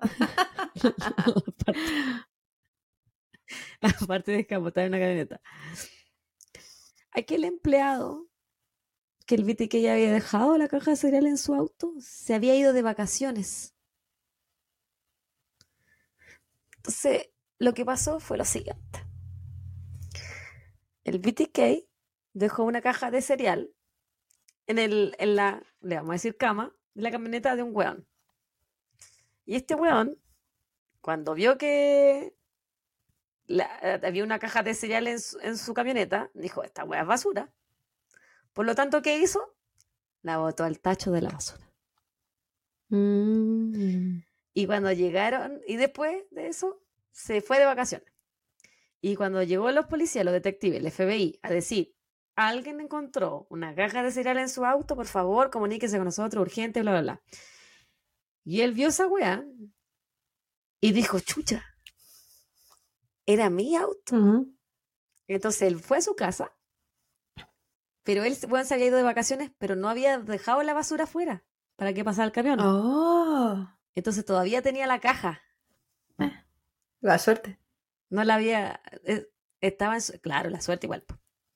Entonces, cuando dice, ve, tengo la caja, soy yo, el elegido, llamó a la policía y los buenos llegaron así como al toque, al tiro, de forma inmediata. y ellos la recuperan. Dentro de esta caja había una nota en la cual el BTK le consultaba a los policías si es que si se podía comunicar con ellos por medio de un disquete, sin que lo reconocieran y que le pone así como, be honest. ¿Cachai? Así como, sean honestos. ¿Me pueden reconocer si yo les mando un BTK para que, o sea, si yo les mando un disquete para que sigamos comunicándonos o no? Como ¿Qué que disquete? le fueran a decir la verdad, pues, mm. Y que estamos hablando de inicios del 2000. 2004, todavía usábamos disquetes en el colegio y. Todo el rato. Como hasta el 2006, 2008. Yo sé que hay gente que no escucha que no saben lo que son los disquetes. No es mi culpa que ustedes no tengan esos conocimientos. Vayan a buscar lo que se usaba antes de los CD. El CD es lo que se usaba antes de las memorias. de las memory cards. El MP4, el MP3. Es donde ustedes Ay, que han pasado música. Normalmente por Ares o uTorrent. ¿Verdad? Y después se le llenaba de virus los computadores. Te caían como 10 canciones y se llenaba la web. La web es que. La cosa es que los policías ven esta notita en esta segunda caja de cereales que él había enviado y le responden por un anuncio en el diario. Como eso eh, busco trabajo, ellos mantenían comunicación así por el diario. Y le responden eh, que, sí, que, no hay problema, que no sería identificado. Obviamente ellos saben que esto es mentira. No le van a decir, no le van a decir la verdad, pues si hueones no eran. igual, no, tienen eh, un eh, poco sí. obligación de ser honestos con un asesino. Así como que, las lumbreras del universo no eran para tantos años. Es que yo siento que eh, de verdad no tenían cómo atraparlo. No, o sea, es difícil por la época también. Estaba tan confiado. Yo siento que siempre hay una forma. Sí, po. O sea, lo que te... Pero eh, eh, no hay un crimen perfecto. No, siempre hay una forma, pero no... Lo más probable es que subestimaran al asesino o a- al atacante. Entonces, eh, si tú no estudias el tipo de crimen, y en esa época quizás todavía no habían tantas cosas como ahora, como que perfiles de criminales, que Eh, casi, que, casi sí. que se puede deducir. Comunicaciones entre condados. No, y casi que se puede deducir en cómo va a atacar, ¿cachai? Porque tienen un estilo, independiente que su tipo de eh, víctimas no fueran similares, Perso- sí su forma de Los atacar, ataques eran similares. y cómo sí, lo po. estudiaba, muchas cosas. Yo creo que, ah, claro, al principio era como, aquí atacó una familia, pero aquí atacó una joven. Y la joven la cuchilló y a ellos lo ahorcó. Ya, yo creo que no es lo mismo.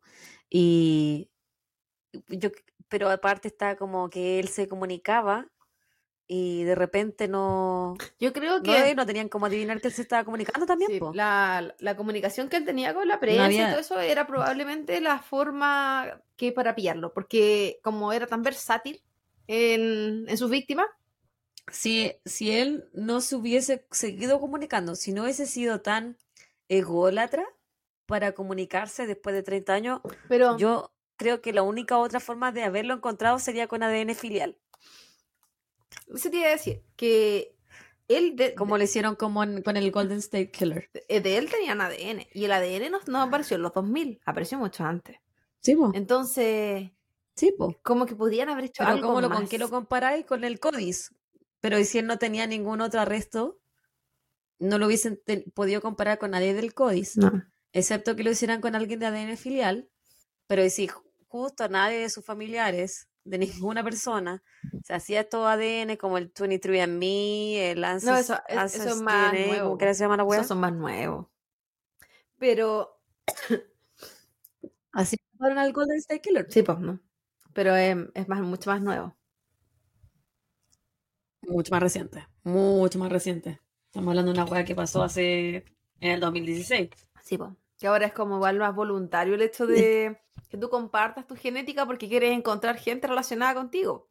Pero muchos años atrás, yo recuerdo, hay, un asesino en serie de Inglaterra, si no me equivoco, del país, es un país en Europa. Eh, sí, se luchó por años para poder eh, que el tema del ADN fuera así como algo que pudieran usar. Pero era- eh, se sacaron leyes porque era un tema así como de uso de información privada, porque la gente no quería que eh, prim- las policías tuvieran el ADN de Ese ellos. fue el primero que. Ese fue el primero que hice- usaron ADN, creo. ¿En qué te estoy hablando? Sí, Es bueno sí, sacar es lo bueno. debería ser en algún futuro si es que, si es que volvemos. Algún día, quizás. O cuando la gente sueñe, si es que no volvemos. Es bueno ese caso. Es bueno ese caso. Hay uno, de- bueno, está el de Inglaterra que fue el primero y hay uno también en Italia. Que como que se analizó casi como un pueblo completo. Bueno, lo mismo que hice de... ¿De qué país era? El, el Ay, el campamento. del depredador de, El depredador depredador del campamento. de Países Bajos. Y ahí se analizó la- mucha, mucha gente. Mucha gente. De ahí salió, po. Sí, po. Bueno, como dejó un tipo donde se había dejado la caja de cereal, tenía cámaras, ellos pueden identificar que la noche que se dejó la caja en el auto de, en la cama de la camioneta del empleado, se observó en las cámaras una persona que se baja de un Jeep Cherokee negro para dejar la caja de cereales en la camioneta de este empleado. Y lo logra identificar porque el weón sabía dónde se había estacionado el empleado. Así como yo me estacioné en tal parte y había una cámara que se lograba ver a la distancia, no se veía la persona, pe- eh, así como con claridad, pero sí se lograba identificar después cuando se pasaba, se paseaba por el, o cuando se iba del estacionamiento, qué auto manejaba. ¿Cachai? Entonces dice, ah, ya, un Jeep Cherokee negro. Entonces ahora sabían qué tipo de auto tenía el BTK. Y tenían algo para comenzar. Ah. Dos semanas más tarde, el 16 de febrero del 2005, CAS TV recibe otro extraño paquete. Dentro se encontraba un disquete morado, un medallón dorado, una carta y la fotocopia de la portada del libro Rules of Prey, que se trata de un asesino en serie. El disquete, en el disquete, el BTK había enviado fotos de sus víctimas, dibujos y otros elementos perturbadores. Pero lo que más le interesaba a la policía no era el contenido del disquete, sino que de dónde provenía este. Usando análisis forense de la metadata del disquete, identifican que este había sido utilizado en Park City, específicamente en la iglesia cristiana luterana. Antes la nombré por ahí en algún momento. Por un usuario identificado como Dennis. Una simple búsqueda en Google sobre aquella iglesia llegó a los detectives a identificar a Dennis como el presidente del consejo de esta iglesia. Dennis Rader. Su foto incluso salía en la página web de la iglesia. ¿Coincidía con los retratos hablados? Puta que los retratos hablados estaban, eran de los 70. Sí, pero hay una. Como. Eh, sí. Si yo lo veo, lo veo como fotos de él como en esa época, con los retratos hablados, puta, podría ser, pero tampoco eran retratos hablados así como que bruto, que específicos, que en cuanto a sus características faciales. Ah, ya. Dibujo de palito la wea. No sé qué no, no te indican mucho. Sí, ¿te acordás? ¿Te acordás ese que fue en Perú, en Bolivia? que? Estaba pensando lo mismo. Que Una burla la de- wea. Una burla. Ya, una wea así, ¿cachai? Pero nunca tan ridícula. Ya. ¿Quién es Dennis Lynn Rader? O como lo conocíamos hasta ahora como el BTK. Dennis nació el 9 de marzo de 1945 en Pittsburgh, Kansas, pero se crió en Wichita. Es el mayor de cuatro hermanos, hijo de Dorotea y Elvin Rader. Ambos padres trabajaban largas horas y no les daban mucha atención a sus hijos. Para Dennis esto causó que se sintiera ignorado, más que nada por su madre, y genera hacia ella un resentimiento. ¿Has dado te da puente? Desde una edad muy temprana. ¿Te cachai? Todo se une, guaguita. Desde, desde una edad muy temprana, Raider torturaba, colgaba y asesinaba animales. Es de los clásicos. Él es de los de libro. Amiga, yo aquí en el final de temporada te traigo lo clásico de lo clásico de Estados Unidos. Como en el libro, ¿cómo hacer una asesino en serie? fantasías. ¿Cómo crear una asesino en serie en en 10 simples pasos? Uno. La triada de McDonald's. Tenía fantasías sexuales sádicas que incluían torturar mujeres indefensas y atrapadas. Además de esto, tenía otros fetiches sexuales como el voyerismo, asfixia autoerótica y travestismo. Por lo general espiaba a sus vecinas mientras se vestían, robaba ropa interior femenina y él mismo describió que se masturbaba mientras se amarraba con cuerdas en sus brazos y cuello. Yo no sé cómo uno llega al punto de que tú descubres que amarrarte te causa excitación. Me estoy atando, me estoy como- atando yo sé, por ejemplo, los eh, zapatos. ¡Oh! Los zapatos. ¡Oh!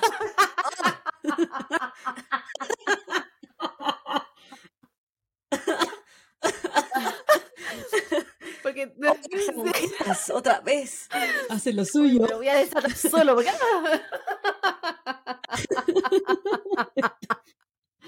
Por ejemplo, yo sé que la, el Jeffrey Dahmer, weón cuando descuartizaba los, los animales que mataba cuando chico, como que un día descubrió que haciendo eso, él tuvo erección. O sea, la erección de su pene. Y después de eso en adelante, cada vez que mataba, descuartizaba y dividía los cuerpecitos de animales, él se excitaba y eyaculaba. Y por eso como que terminó en lo que él termina, ¿cachai? Pero eh, eh, como uno parte desde amarrándose cuerda y oh, cuerditas. Es que aparte de la Se cuerda, un, aparte de se la cuerda de los se zapatos, puso no un collar muy apretado. Sí. Como que no. Se se estaba poniendo una corbata para a la iglesia. ¡Oh! La huevona, ¿por qué no estamos riendo esta wea? Del enfermo este weón. pues. ¿Qué le vamos a celebrar? ¿La weá que hizo? No, hay que reírse de esta gente. Ah. Esa wea de la, de la asfixia, eh, a mí no me excita para nada. Disculpa, mi mamita, si tú me estás escuchando, suegra. Eh, no quiero hablar de mi intimidad. Pero aparte, a mí me da miedo esa wea, po, Sí, no. de que te asfixia. Hablamos de eso cuando ¿De te qué te conté? De la, de la paciente que hubo en mi ex hospital, Sí. porque, chiquillo, ahí, ella estaba en el acto íntimo y la asfixiaron y ella soltó un trombo y le dio una CB Accidente cerebrovascular. y quedó con secuela, accidente cerebrovascular o un AVE, como se decía antes en Sí. Chile. Y quedó bien secuelada, pero era súper joven, po. No tenía ni 30 años. Sí, no, ya. Oye, la Charlie, weón, me tenido que pagar la pintura. Ya no me voy a poner a revelar mi. Pero tampoco la hueso. Luego de graduarse de la Wichita Heights High School y convertirse en la, en la iglesia luterana, él inicia sus estudios en la Universidad de Wesleyan de Kansas. Quizás por eso le gustaba la Pero iglesia. po, solamente dura un año. Porque tenía que usar corbata constantemente. Se van, van vestidos formalitos. Ay, puede Para ser. apretarse bien al cuello. La gente le preguntaba. Y por qué. esa weá de que se azotan. eh, En, algu- en, por en por en algunos lugares. Sí. Castíguenme. Solamente duran un año en esta universidad ya que tenía muy malas notas. Mm. Entre el 66 y el 70, Denis fue parte de las Fuerzas Aéreas y vivió en distintos países. Durante esos años comenzó a tener relaciones sexuales con trabajadoras sexuales, Muy típico, muy además típico. de acechar personas. ¿Como quién? Muy típico de los milicos, que, Ah. que andan viajando, sobre todo los de acá, que andan viajando y que se conocen los lugares de memoria. Cerdos. Repartiendo la, la pirulina. Sí, pi- pirulina internacional. Yo jamás pagaría por sexo, weón.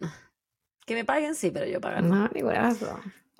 También gozaba de meterse a distintas casas o edificios sin que lo atraparan. Y mientras todo esto pasaba, recibía premios por su buena conducta. Luego de ser dado de baja, se fue a vivir a Park City. Ahí trabajó en un supermercado en el sector de la carnicería. Mismo supermercado en el cual su madre trabajaba como contadora. En 1971 se casa con Paula Dietz y él vuelve a estudiar en la Community College de El Dorado. ¿Cómo que tenía en en, esos momentos? Raider se encontraba en el 71, nació en el 45, tenía menos de 30. 27. Ujú, Sí. Por ahí. Tú, qué Bueno, a ti te gusta preguntarme matemática, tú sabes lo que a mí me cuesta. Sí, yo soy buena para el lenguaje. Guau, En inglés sí, pero en, en español no. Yo le he hablado. En ese momento. En ese momento, Raider se encontraba trabajando en una fábrica de aeronaves. En el 73, logra el título de Associates en electrónica y al final de ese año comienza nuevamente a estudiar en la Universidad de Wichita. En el 74, comienza a trabajar en la compañía de seguridad ADT, tanto como vendedor como en la instalación de seguridad. Ese mismo año mató a Joseph Julie, Joey y Josephine Otero. Intentó asesinar a Kevin Bright y le dio muerte a Catherine Bright.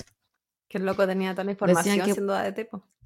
Claro, eso decían también porque con sus conocimientos él sabía cómo desconectar líneas telefónicas o, o, por ejemplo, hacerse pasar por, como lo hizo con la Vicky Waverly, que se hizo pasar por alguien que le iba a arreglar el teléfono, porque aparte también tenía la eh, como los- las herramientas para instalar y toda esa weá. En fin, eso pasó al 74 y después te dije que se tomó un break. Porque en 1975 nace su primer hijo. Mm. Brian. Y el BTK entonces comienza su primer descanso como asesino para dedicarse a su vida en familia. Porque este bueno era enfermo, pero no un papito corazón. Te iba a decir, psicópata asqueroso cerdo culiao, pero jamás mal papá. pero jamás ausente. No, Aprendan. digan lo que quieran de él, pero jamás. Él se podía andar violando personas por manera paralela, pero no le iba a faltar el pan a sus hijos. Igual no violó nunca a nadie. ¿eh? Pero bueno, era. Ah, De forma sí, penetrativa. pues era, me refiero a la eyaculación al lado y todo eso para mí es como una violación. Sí, sí, sí. sí. No, sí, déjame, es igual. En 1977 reaparece y le da muerte a Shirley Van Relfel y Nancy Fox. Al año siguiente toma una nueva pausa luego del nacimiento de su hija Carrie. En 1979 se gradúa de la universidad con el título de Administración en Justicia. ¿Tú Fíjate crees tú. que no se violaba, violaba a las personas? Eh, porque igual había cierta excitación con todo lo que estaba pasando y todo. eh, porque él quería ser fiel a Yo- su pareja. ¿De que era religioso? No, no. No, yo creo que no las violaba en el acto penetrativo con su pene, porque eso no era lo que a él le daba placer. A él le daba placer amarrarlas, y con esa weá él eyaculaba y tenía su máximo clímax. Entonces no necesitaba tener sexo no, consen- no consensuado, ¿cachai? Mm. Eso te acordás la otra vez que hablábamos del caso Amber, que yo te dije que no porque no la hubiesen violado no significa que no hubiesen porque, sí, abusado sí. de ella. Era porque estaba haciendo este caso, porque bueno, estuve como un wea. Cuático. Es que estos son largos. En fin. Y porque yo soy lenta y tengo como un día a la semana para poder avanzar. Eh, en fin. En el 85 se convierte en el presidente de la congregación de la Iglesia Cristiana Luterana, además de ser un miembro activo del grupo Boy Scout junto con su hijo Brian. La noche que asesina a Marin Hedge, su vecina que vivía en la misma cuadra, Dennis Rader se encontraba en una junta con los Boy Scout, pero la abandonó en la noche diciendo que quería comprar algo para el dolor de cabeza. En realidad, Tenía un plan. Él manejó su auto hasta un bowling, donde compró una cerveza y se la derramó encima para que la gente pensara que él estaba ebrio. Luego de eso pidió un taxi y le indicó al conductor que lo dejara cerca de la casa de Marine. Luego de asesinar a su vecina, él le sacó fotos en la misma iglesia de la cual era parte y presidente. Marcó territorio. Tiempo antes había, dejado implementos como bolsas plásticas y cuerdas escondidas en la misma iglesia. Después de eso volvió a donde sus hijos y los otros Boy Scouts acampaban e hizo como si nada pasara. En el 86 termina con la vida de Vicky Wegerly. Ahí nuevamente inicia un periodo de enfriamiento. Deja de trabajar para ADT en 1988 y comienza un nuevo trabajo para los censos federales. Qué weá, loca. Las motos. Esa moto. Eh, a veces pasan las motos por afuera y siento que están pasando por mi pieza. Más cercana. En los inicios de 1991, el BTK termina con la vida de su última víctima, Dolores Davis. De forma similar a como lo había hecho con Marine Hedge, Raider abandonó una junta de los Boy Scouts durante la noche, torturó, estranguló y asesinó a Dolores. Posterior a eso, y como si nada, volvió al campamento. Al día siguiente, volvió al lugar donde había dejado tirado el cuerpo de Dolores y la fotografió. De hecho, no como, no simplemente como si nada, él llega y se acuesta en la misma carpa con su hijo. Un cerdo. Un cerdo y, Juan, qué manera de ser bueno para compartimentalizar. Cerdo, pero no Así dice, ausente ¿o con no? su ¿Lo dije hijo, bien? porque él iba a dejar que su hijo durmiera con extraños. No, señores. Es que hay gente muy loca afuera. Cerdo, pero padre responsable. No, hay gente muy Porque mala. sabía, sí, hay gente muy mala afuera, él le iba a proteger a su hijo. Cuando, cuando murió la, la- Cuando él mató a su vecina, la Maureen Hedge, su hija después decía en un documental que ella tenía mucho miedo de que a ellos les pasara algo. Entonces le decía, papá, eh, eh, no nos dejes solo en la noche, weá, qué sé yo. Y él le decía, tranquila, hija, nada te va a pasar, tú estás protegida. Y obvio, pues si era él, pues. Sí, pues. Si él sabía que ella estaba protegida porque era él el asesino, pues bueno. Sí, porque normalmente igual te dicen, no, no, Te no, te, otro no te preocupes porque yo estoy aquí. Es muy, muy, mu- frase muy de papá, menos el mío. Pero la normalidad es como, no te preocupes porque... No te preocupes porque soy yo. No, pero es como, yo estoy aquí, no- nunca te va a pasar nada si yo estoy aquí. Mi mamá era de esa frase, mi papá no. pero es muy de papá, pues él no necesitó decir eso. Esto, tú estás protegida. nomás. Amén. Tranqui, tú, tú tranquila, yo Sí. Ese mismo año, puta, me acordé de la de los zapatos. Amarra los zapatos. No vi la corbata, weón. Qué estúpida, qué estúpida. Ay, la buena estúpidas. Ese mi... Ay, ya vamos, Claudia, que, no, que me quedan dos que compartir y mentalizar. Ese mismo año comienza a trabajar como oficial de ordenanza en la ciudad de Park City para el control de animales y otros permisos como delimitaciones. Es descrito por sus vecinos como una persona extremadamente estricta. En el 2001, Dennis Rader recibió un premio por parte de Park City por sus 10 años de servicio en la comunidad. Y en el Premio, 2004 po, weona. comenzó su seguidilla de comunicaciones con la policía, la que tuvo su punto culmine en febrero del 2005. Y ahora sí, ya estamos en la recta final. Una vez que los investigadores identificaron a Dennis Rader como el autor del disquete, se dirigen hasta su casa y observan como que él maneja un Jeep Cherokee negro. Esto era sin El saber la mismo que patente. habían visto en las cámaras del Home Depot, sin saber la patente. Ellos dicen, este gallo nos mandó el disquete, sabemos quién es, vamos a ir hasta, tu- hasta su casa, pero no tienen más evidencia, ¿cachai? Todo lo que tienen él es cir- circunstancial, no lo pueden arrestar. Entonces, va- van y ellos describían que se fueron paseando nomás y cacharon que tenía el mismo auto que habían visto en las cámaras. Pero no lo podían arrestar, entonces solamente lo pueden vigilar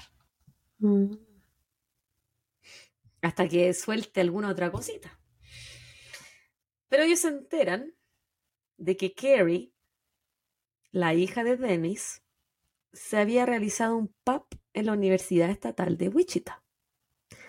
Y obtienen una orden judicial para comparar el ADN de Carrie con el encontrado en Vicky Waverly. ¿Y qué guardan esa wea? ¿Vamos a hacer un ¿Sí? pub? ¿Se queda guardado en los lugares donde lo hacen? Al menos, no- yo no sé el de nosotras, ponte tú, porque una va a un, a Privado. un ginecólogo particular, pero, pero esta es la universidad ah, estatal. Entonces tienen, tienen los récords médicos de ella. El Papa, los que no saben, es el Papa Nicolau. O no sé Cuando cómo le dicen en otra parte, pero el examen va, en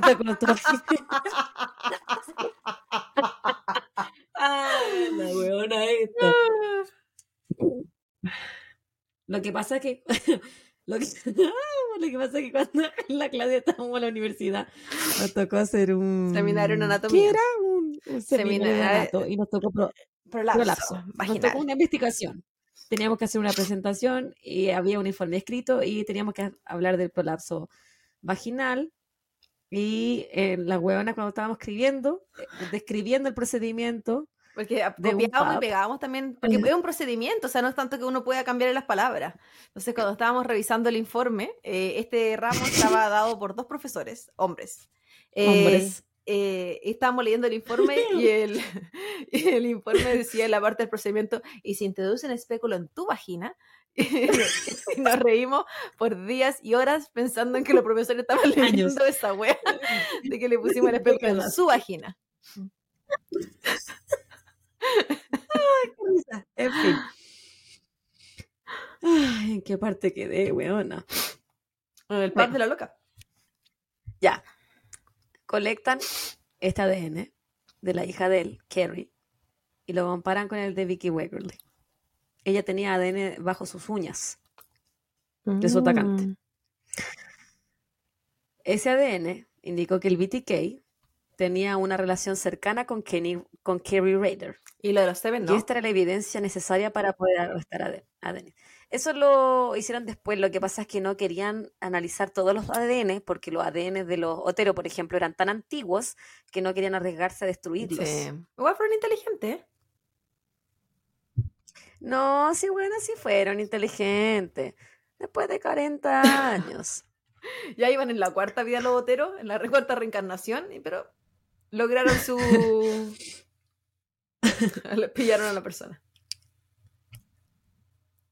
El 25 de febrero, al mediodía, Dennis Rader manejaba en dirección a su hogar para almorzar con su esposa. A un par de cuadras lo detiene la policía. A punta de pistola le piden que se baje del auto. Dennis, muy calmado, le dice a los detectives, Por favor dígale a mi esposa que llegaré tarde a almorzar. Asumo que saben dónde vivo. Luego de su arresto le toman muestras de su ADN y fue interrogado durante 30 horas. Llegó harto En esta tarde. interrogación. Se le enfrió. en esta interrogación, a lo mejor se comía como un sándwich nomás con Se le chips, enfrió igual. típico. Sí. Él explica con lujo y detalle cada uno de sus asesinatos. No, Dice que es un buen samaritano, pero que tiene un lado oscuro. ¿lo tuvieron que presionar o no fuera tan necesario? ¿O tenía ahí listo para soltar? No, no mucho. No, así como Denny, nosotros sabemos que tú eres del BTK, la weá, y él empieza así como el, la verborrea. Estuve esperando esto por caballero. 40 años. Y empezó a hablar. Para los detectives es evidente que Dennis se excitaba con los detalles de sus crímenes. Confie- confiesa que usaba una pelota de estrés, de esas que uno aprieta con la manito, para apretarla constantemente y de esa forma tener más fuerza en sus manos al momento de ahorcar a sus víctimas. La familia de Raider se encontraba totalmente en shock. Su esposa decía que era imposible que él fuera el BTK. Qué penita, weón. Kerry, su hija, dijo que cuando el FBI tocó su puerta, él le informó que su padre era un asesino en serie. Para ella era como vivir una experiencia extracorpórea. Es que vivían engañados. po. Otra realidad. Es que es como que, weonas, llegara. Ay, que llegara. ¿Te acuerdas? No sé si se acuerdan, hace un par de capítulos yo soñé que el Esteban era un violador en serie. Era porque estaba investigando esta weá. Que yo decía como vivir engañada y que tu realidad sea completamente distinta. ¿Cachai? Como que ella dijo que le tocaron su puerta un día, la Kerry, la hija de él. ¿Tú eres Kerry Raider? Sí. Tu papá es el BTK. Así como, ¡pum! Tu papá es el BTK. Qué, qué Suavecito. complejo. Y para ella fue como, pero ¿cómo mi papá? Si yo lo veía jardinear, Como que me lo ¿Cómo mi dijeron a mí. papá? va a ser el BTK. Pero Eh, ¿cómo como mi que papá? tu papá. yo lo tengo que llevar al médico. ¿Pero cómo? Pero si yo le hago el pap, le pongo el espejo en su vagina. pero ¿cómo? No, pero me imagino lo chocante para ella porque eh, él, él diseñó todo de tal bueno. manera para que su familia jamás sospechara. Como tú dijiste, compartimen- compartimentalizaba demasiado bien todo lo que estaba haciendo. Él vivía una perfecta doble vida.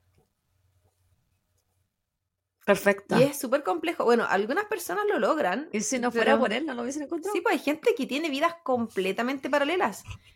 Incluso tiene familias completamente paralelas y nunca se que enteran. Y uno dice, Sí, pero ¿cómo? ¿Cómo el cuerpo y la mente? Yo no sé.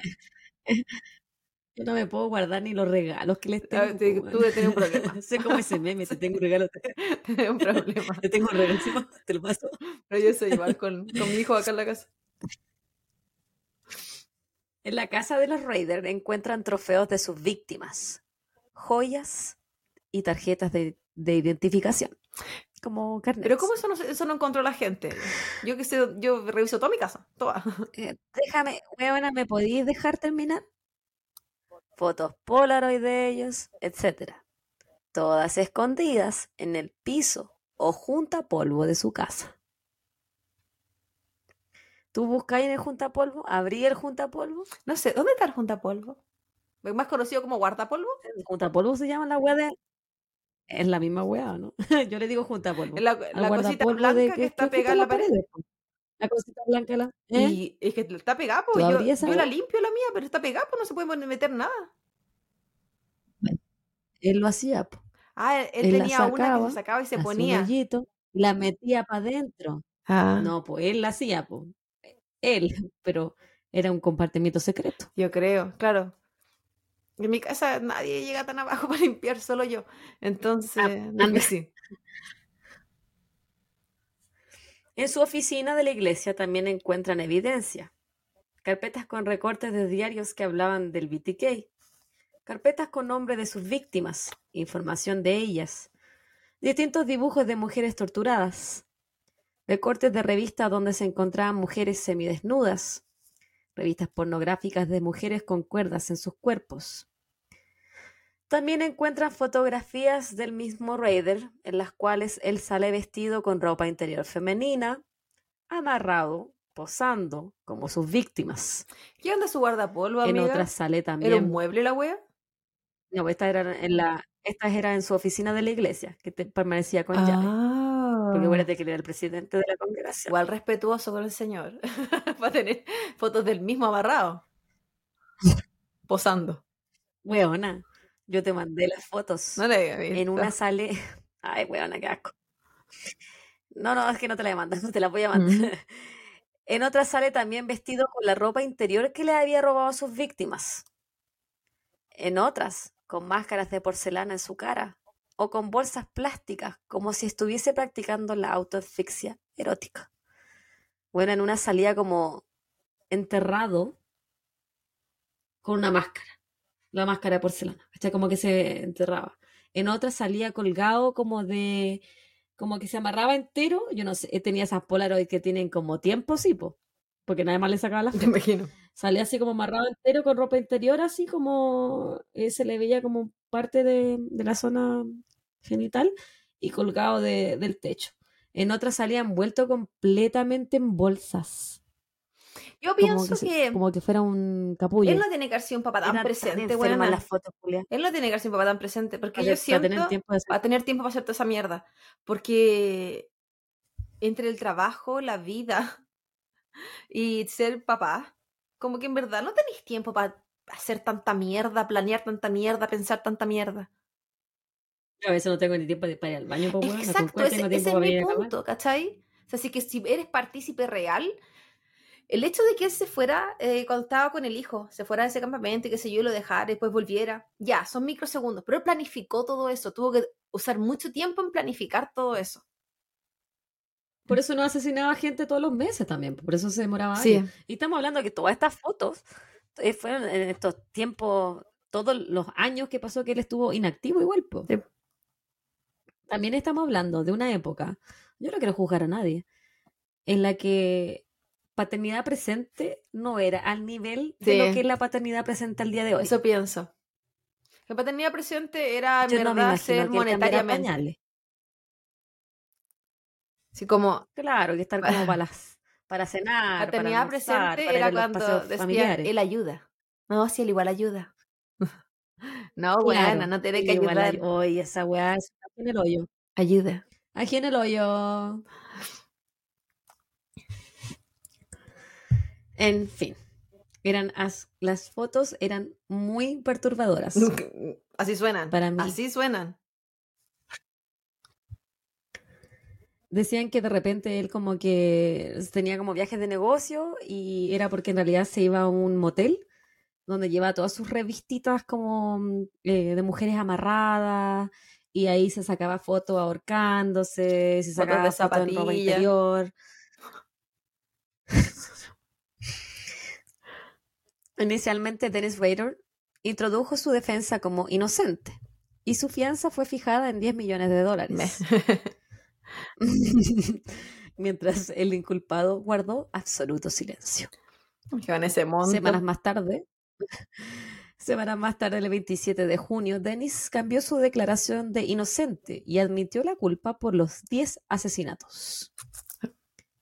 En esta audiencia, Él, sin tapujos y con absoluta falta de empatía, describió con detalles todos los asesinatos, sin disculparse en ningún momento. De hecho, todas las, como yo eh, te relaté los casos, es porque me tuve que leer las declaraciones de él en la audiencia. Mm. El 18 de agosto de ese mismo año se realizó la audiencia de sentencia contra Dennis Rader, en la cual se aceptaron testimonios de impacto por parte de las víctimas y sus familiares. Dennis, esta vez, aceptó hablar. Realizó un monólogo de alrededor de 30 minutos de duración. En este discurso ridículo, él hablaba casi como si estuviese recibiendo un premio Oscar. Yo estaba diciendo que nadie entendía lo difícil que es ser un asesino en serio. Se comparaba con sus víctimas y relataba cómo ellos se parecían en algunos aspectos a sus propios familiares. Asimismo, durante su discurso, él agradeció a la policía por su gran trabajo investigativo. Él estaba viviendo un mundo paralelo. Yo creo que él era una persona de absoluta maldad. Bueno, en el, informe psiquiátrico que le hicieron después, los psicólogos dijeron que lo diagnosticaron con narcisismo, tendencias antisociales, un desorden obsesivo compulsivo y que él se tenía como, como un sentido de que él era superior y especial, por lo tanto le, tenían que dar tratamiento o, lo tenían que tratar como una persona grandiosa. Era, tenía una necesidad eh, patológica por ser admirado y era muy estructurado y rígido. Era como casarte con un weón así, porque independiente de que esta persona, con todas esas características, no hubiese matado a nadie, no hubiese hecho nada, qué desagradable como, como pareja, como persona para convivir. Pero ayuda. pero se ataba los zapatos. Oh. Nadie entendía por qué le gustaba atar tantos zapatos. Enseñar a atar zapatos. Ay, señor. Weone, cuando decía así como. Empezó, cuando decía así como que sus víctimas se relacionaban un poquito así como con sus familiares, decían así, como Catherine Bright tenía 21 años, 21 años tiene mi hija, una gran mujer, como weá así, ¿cachai? Así como esta mujer, eh, Marin Hedge, era mi vecina, una gran persona. Weona, pero que era como. Era tan enfermo. ¿La vecina era la, de, así como que tenía hijos? Oh, no. Ah, ya. La, la vecina eh, eh, era la Marin Hedge. Era demasiado. Su falta de empatía era como. ¿Te cachai esa gente que es muy desubicada? y que tú decías, oh, weón, pégatelo al cachofazo, ya, él era como extremo, así como realmente tú no cachai. No estás leyendo el cuarto. la habitación, así como, no, no cachai, no, ¿qué onda? Sí, hay gente que uno dice, pues así como, ¿y en qué mundo vive esta persona? ya, así. En el mundo de Dennis Rader. La cagó. Es un narcisismo, no, no, lo hacía poder ver más allá de su propia nariz. Qué extremo. Ya, con esto termino. Viste que te dije que era largo. Mm. Dado que la pena de muerte se encontraba obsoleta durante los años que Raider estuvo activo, él fue sentenciado a 10 cadenas perpetuas a cumplir de manera consecutiva. En la actualidad se encuentra en la cárcel de El Dorado, a 40 minutos de Wichita, donde permanece en confinamiento solitario, tiene acceso a ducha tres veces por semana y a una hora de ejercicio al día al exterior en una jaula. Dado su buen comportamiento en la cárcel desde el 2006, goza de algunos beneficios como televisión, radio y leer algunas revistas. Sal tiene una hora de sol al día. Esta persona. En una jaula. Esta persona. De, no, pues a lo mismo. Lo tienen esto que se, enferman más cuando están. Bueno, que no sé si se podía. Pero la falta de sol, pues igual los vuelve locos. Y, y, en, confinamiento, así que no está con gente. Nadie conversa con él. Aunque no creo que le afecte tanto que no le converse, no sé. Bueno, después de tantos años, no sé. Yo creo que sí, en, en el documental que veía decían que como él estaba en confinamiento ya nadie lo iba a escuchar y él lo que quería era ser reconocido Ah. y, y ser eh, que lo idolatraran al ¿Y final. por qué él no pasó a estar con más gente? Como con... Porque eh, no, Porque el, s- no confina- sé el confinamiento por lo específicamente, general es un pero castigo. O sea, algo tiene que quizá haber hecho en la, en la población como popular. quizá porque no quieren que lo hace, eh, pues quizá porque no quieren que otros reos lo maten, Puede ser. Puede ser. como por su propia seguridad. Mm. Porque no todos los asesinos en serie igual estaban Bueno, mis referencias. No, pues. Mi referencia, guaguita preciosa. El documental de ID Chasing a Serial Killer, BTK. Wikipedia. Murderpedia, ambas páginas del BTK. Y en el Murderpedia, por si alguien se quiere meter, hay una cronología del BTK y de cuándo mandaba qué carta, y cuándo mataba a cuál persona, y cuándo empezaba cuál trabajo, y cuándo nacían los hijos, toda una cronología de él. Está buena. abcnews.go.com, sí, porque bueno, que enreda la historia era, enero del 2019, btkillerdennisrader.com, survivingbtk.weebly.com y grunge.com de junio del 2022. La hija de él también tiene un libro, yo no me lo leí, pero creo que es My Dad de BTK y sale en un especial de 2020, Mm. la, la Carrie. ¿Y la esposa nunca habló? No, la, de hecho a ella no le muestran la cara en las fotos. La hija de él es la única que ha sido una figura entre comillas pública. El hermano nunca apareció en nada. Cuando a este gallo lo llevaron preso, el hermano era parte de la, no sé si era la Fuerza Aérea, la Fuerza Naval. Eh, pero ella es la única que ha mostrado su rostro, ya ha hecho entrevistas, bueno, ha escrito un libro. Y según entiendo, es la única que tiene contacto con él ¿Aún? en la actualidad. ¿Por qué la familia querría tener Ellas contacto con decían él? en la... Ella decía en la entrevista, porque yo también me lo preguntaba, yo decía, pero por weona, ¿por qué? Y ella decía que imposible que la otra gente lo entendiera, pero que eh, ella como dentro de su catarsis y de todos los tratamientos psicológicos que se hizo, le escribió una carta. Es que Y pa- le mandó esta carta y él le respondió la carta. Y de ahí como que comenzaron a tener un poco de comunicación, porque pues, no es así como así, una no es una comunicación, uy, qué bruto que somos best friends y wea, pero en el fondo ella decía que él sigue siendo su papá y que él siempre fue un muy buen papá y ella a pesar de todo lo que él hizo, en la dualidad de esta él persona. sigue siendo su papá. Sí, pues sigue siendo su papá. Esa wea bien interna, que tú no crees que esa persona es el- la persona que te está haciendo tanto daño a la vez. Porque no es la persona que tú conociste, no es la persona que a tu alrededor. Esa dualidad interna máxima. Que cómo odiar a alguien que tú sientes que no es la persona de la que están hablando.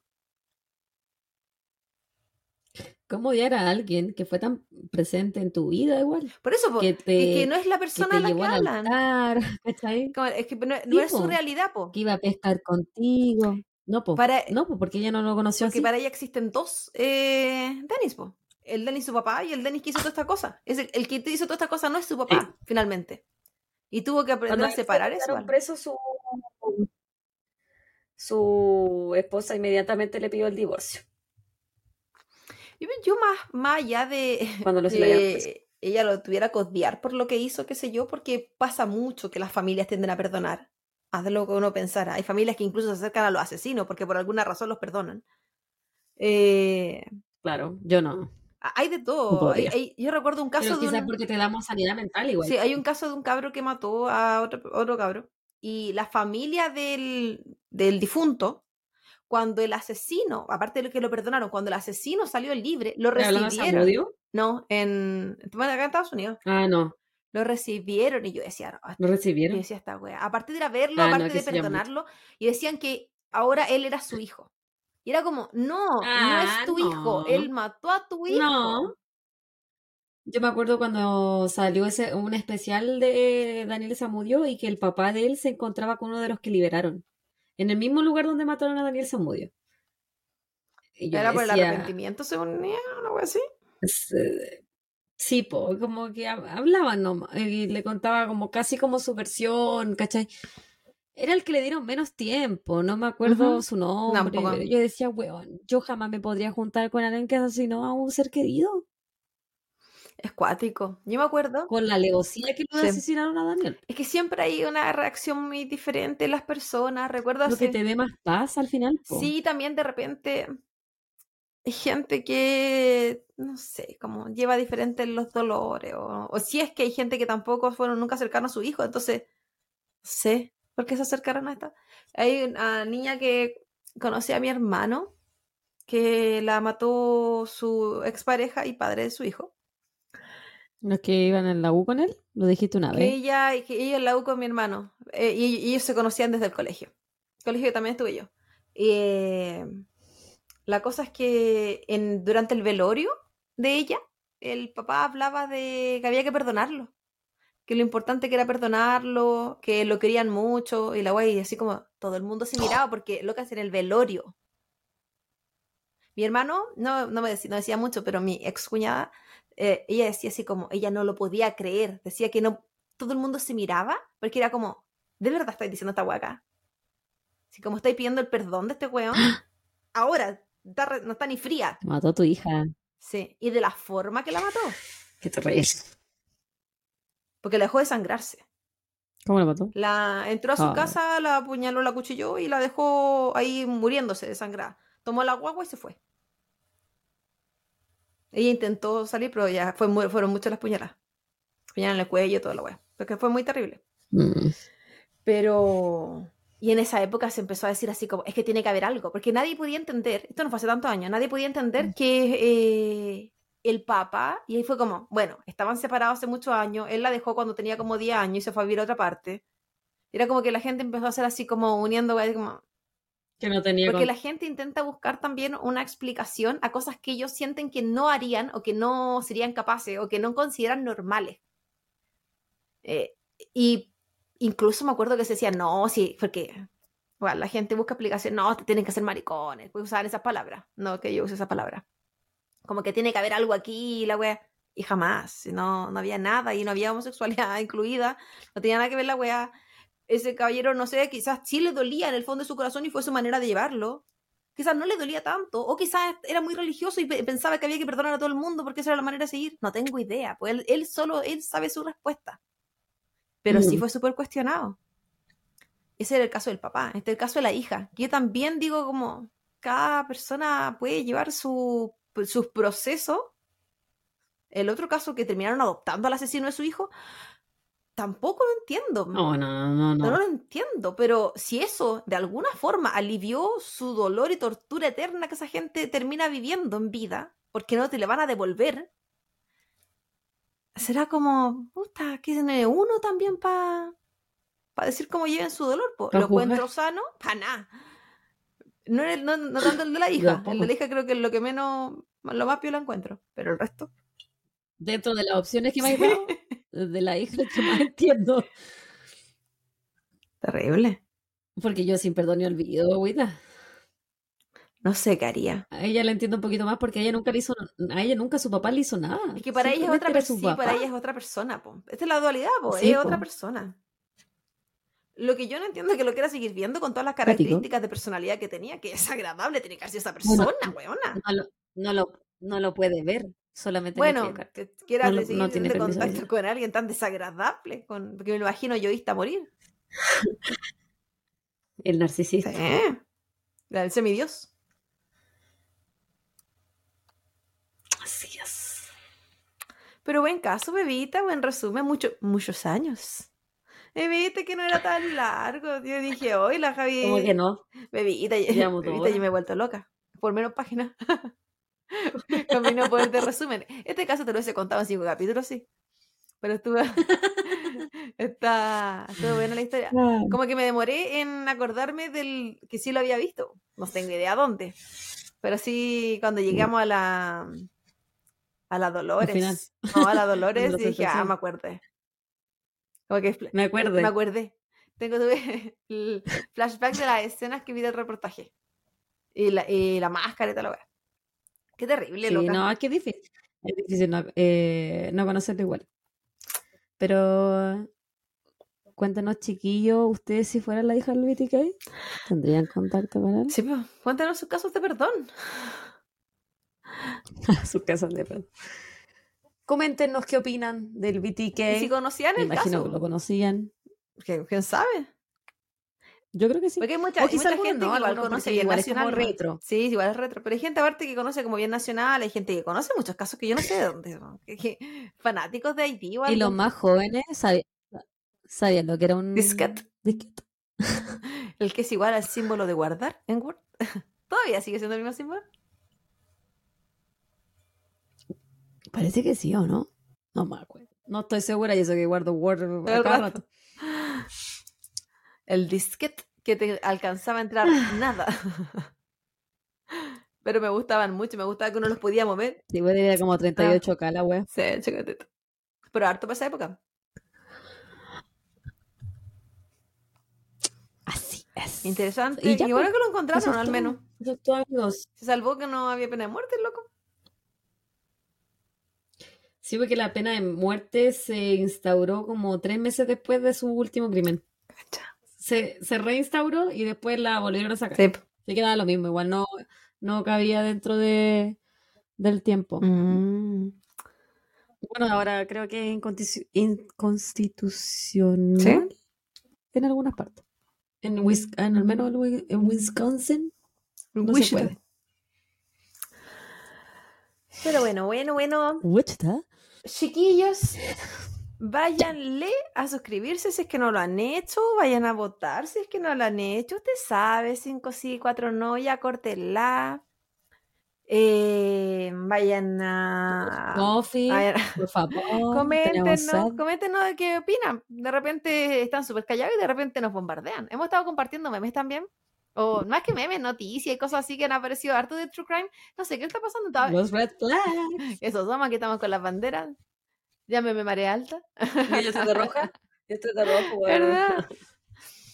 Así que En honor a las red flags. eh, coméntenos, estamos felices siempre de responderle y estar conversando un poquito la amistad. Eh, ya sea los casos, las fotos en Spotify, eh, en Spotify, ahora no sé hablar, en, en YouTube. Estamos en todas partes, pues chiquillos, ya saben. Si se van a Sí, comentar sí, a TikTok, no díganos. vamos a ver porque no, nunca me meto en esa cuestión. Díganos qué siente cuando amarran sus cordones, los zapatos. Ustedes cuando iban al colegio y usaban corbata, ¿se la apretaban fuerte? Digan la verdad, ya, sincérense. Estamos entre los más amigos. ¿Qué tanto? Aquí estamos todos los más red flags. ¿Qué tan apretadito? Ya, ¿qué tan apretadito?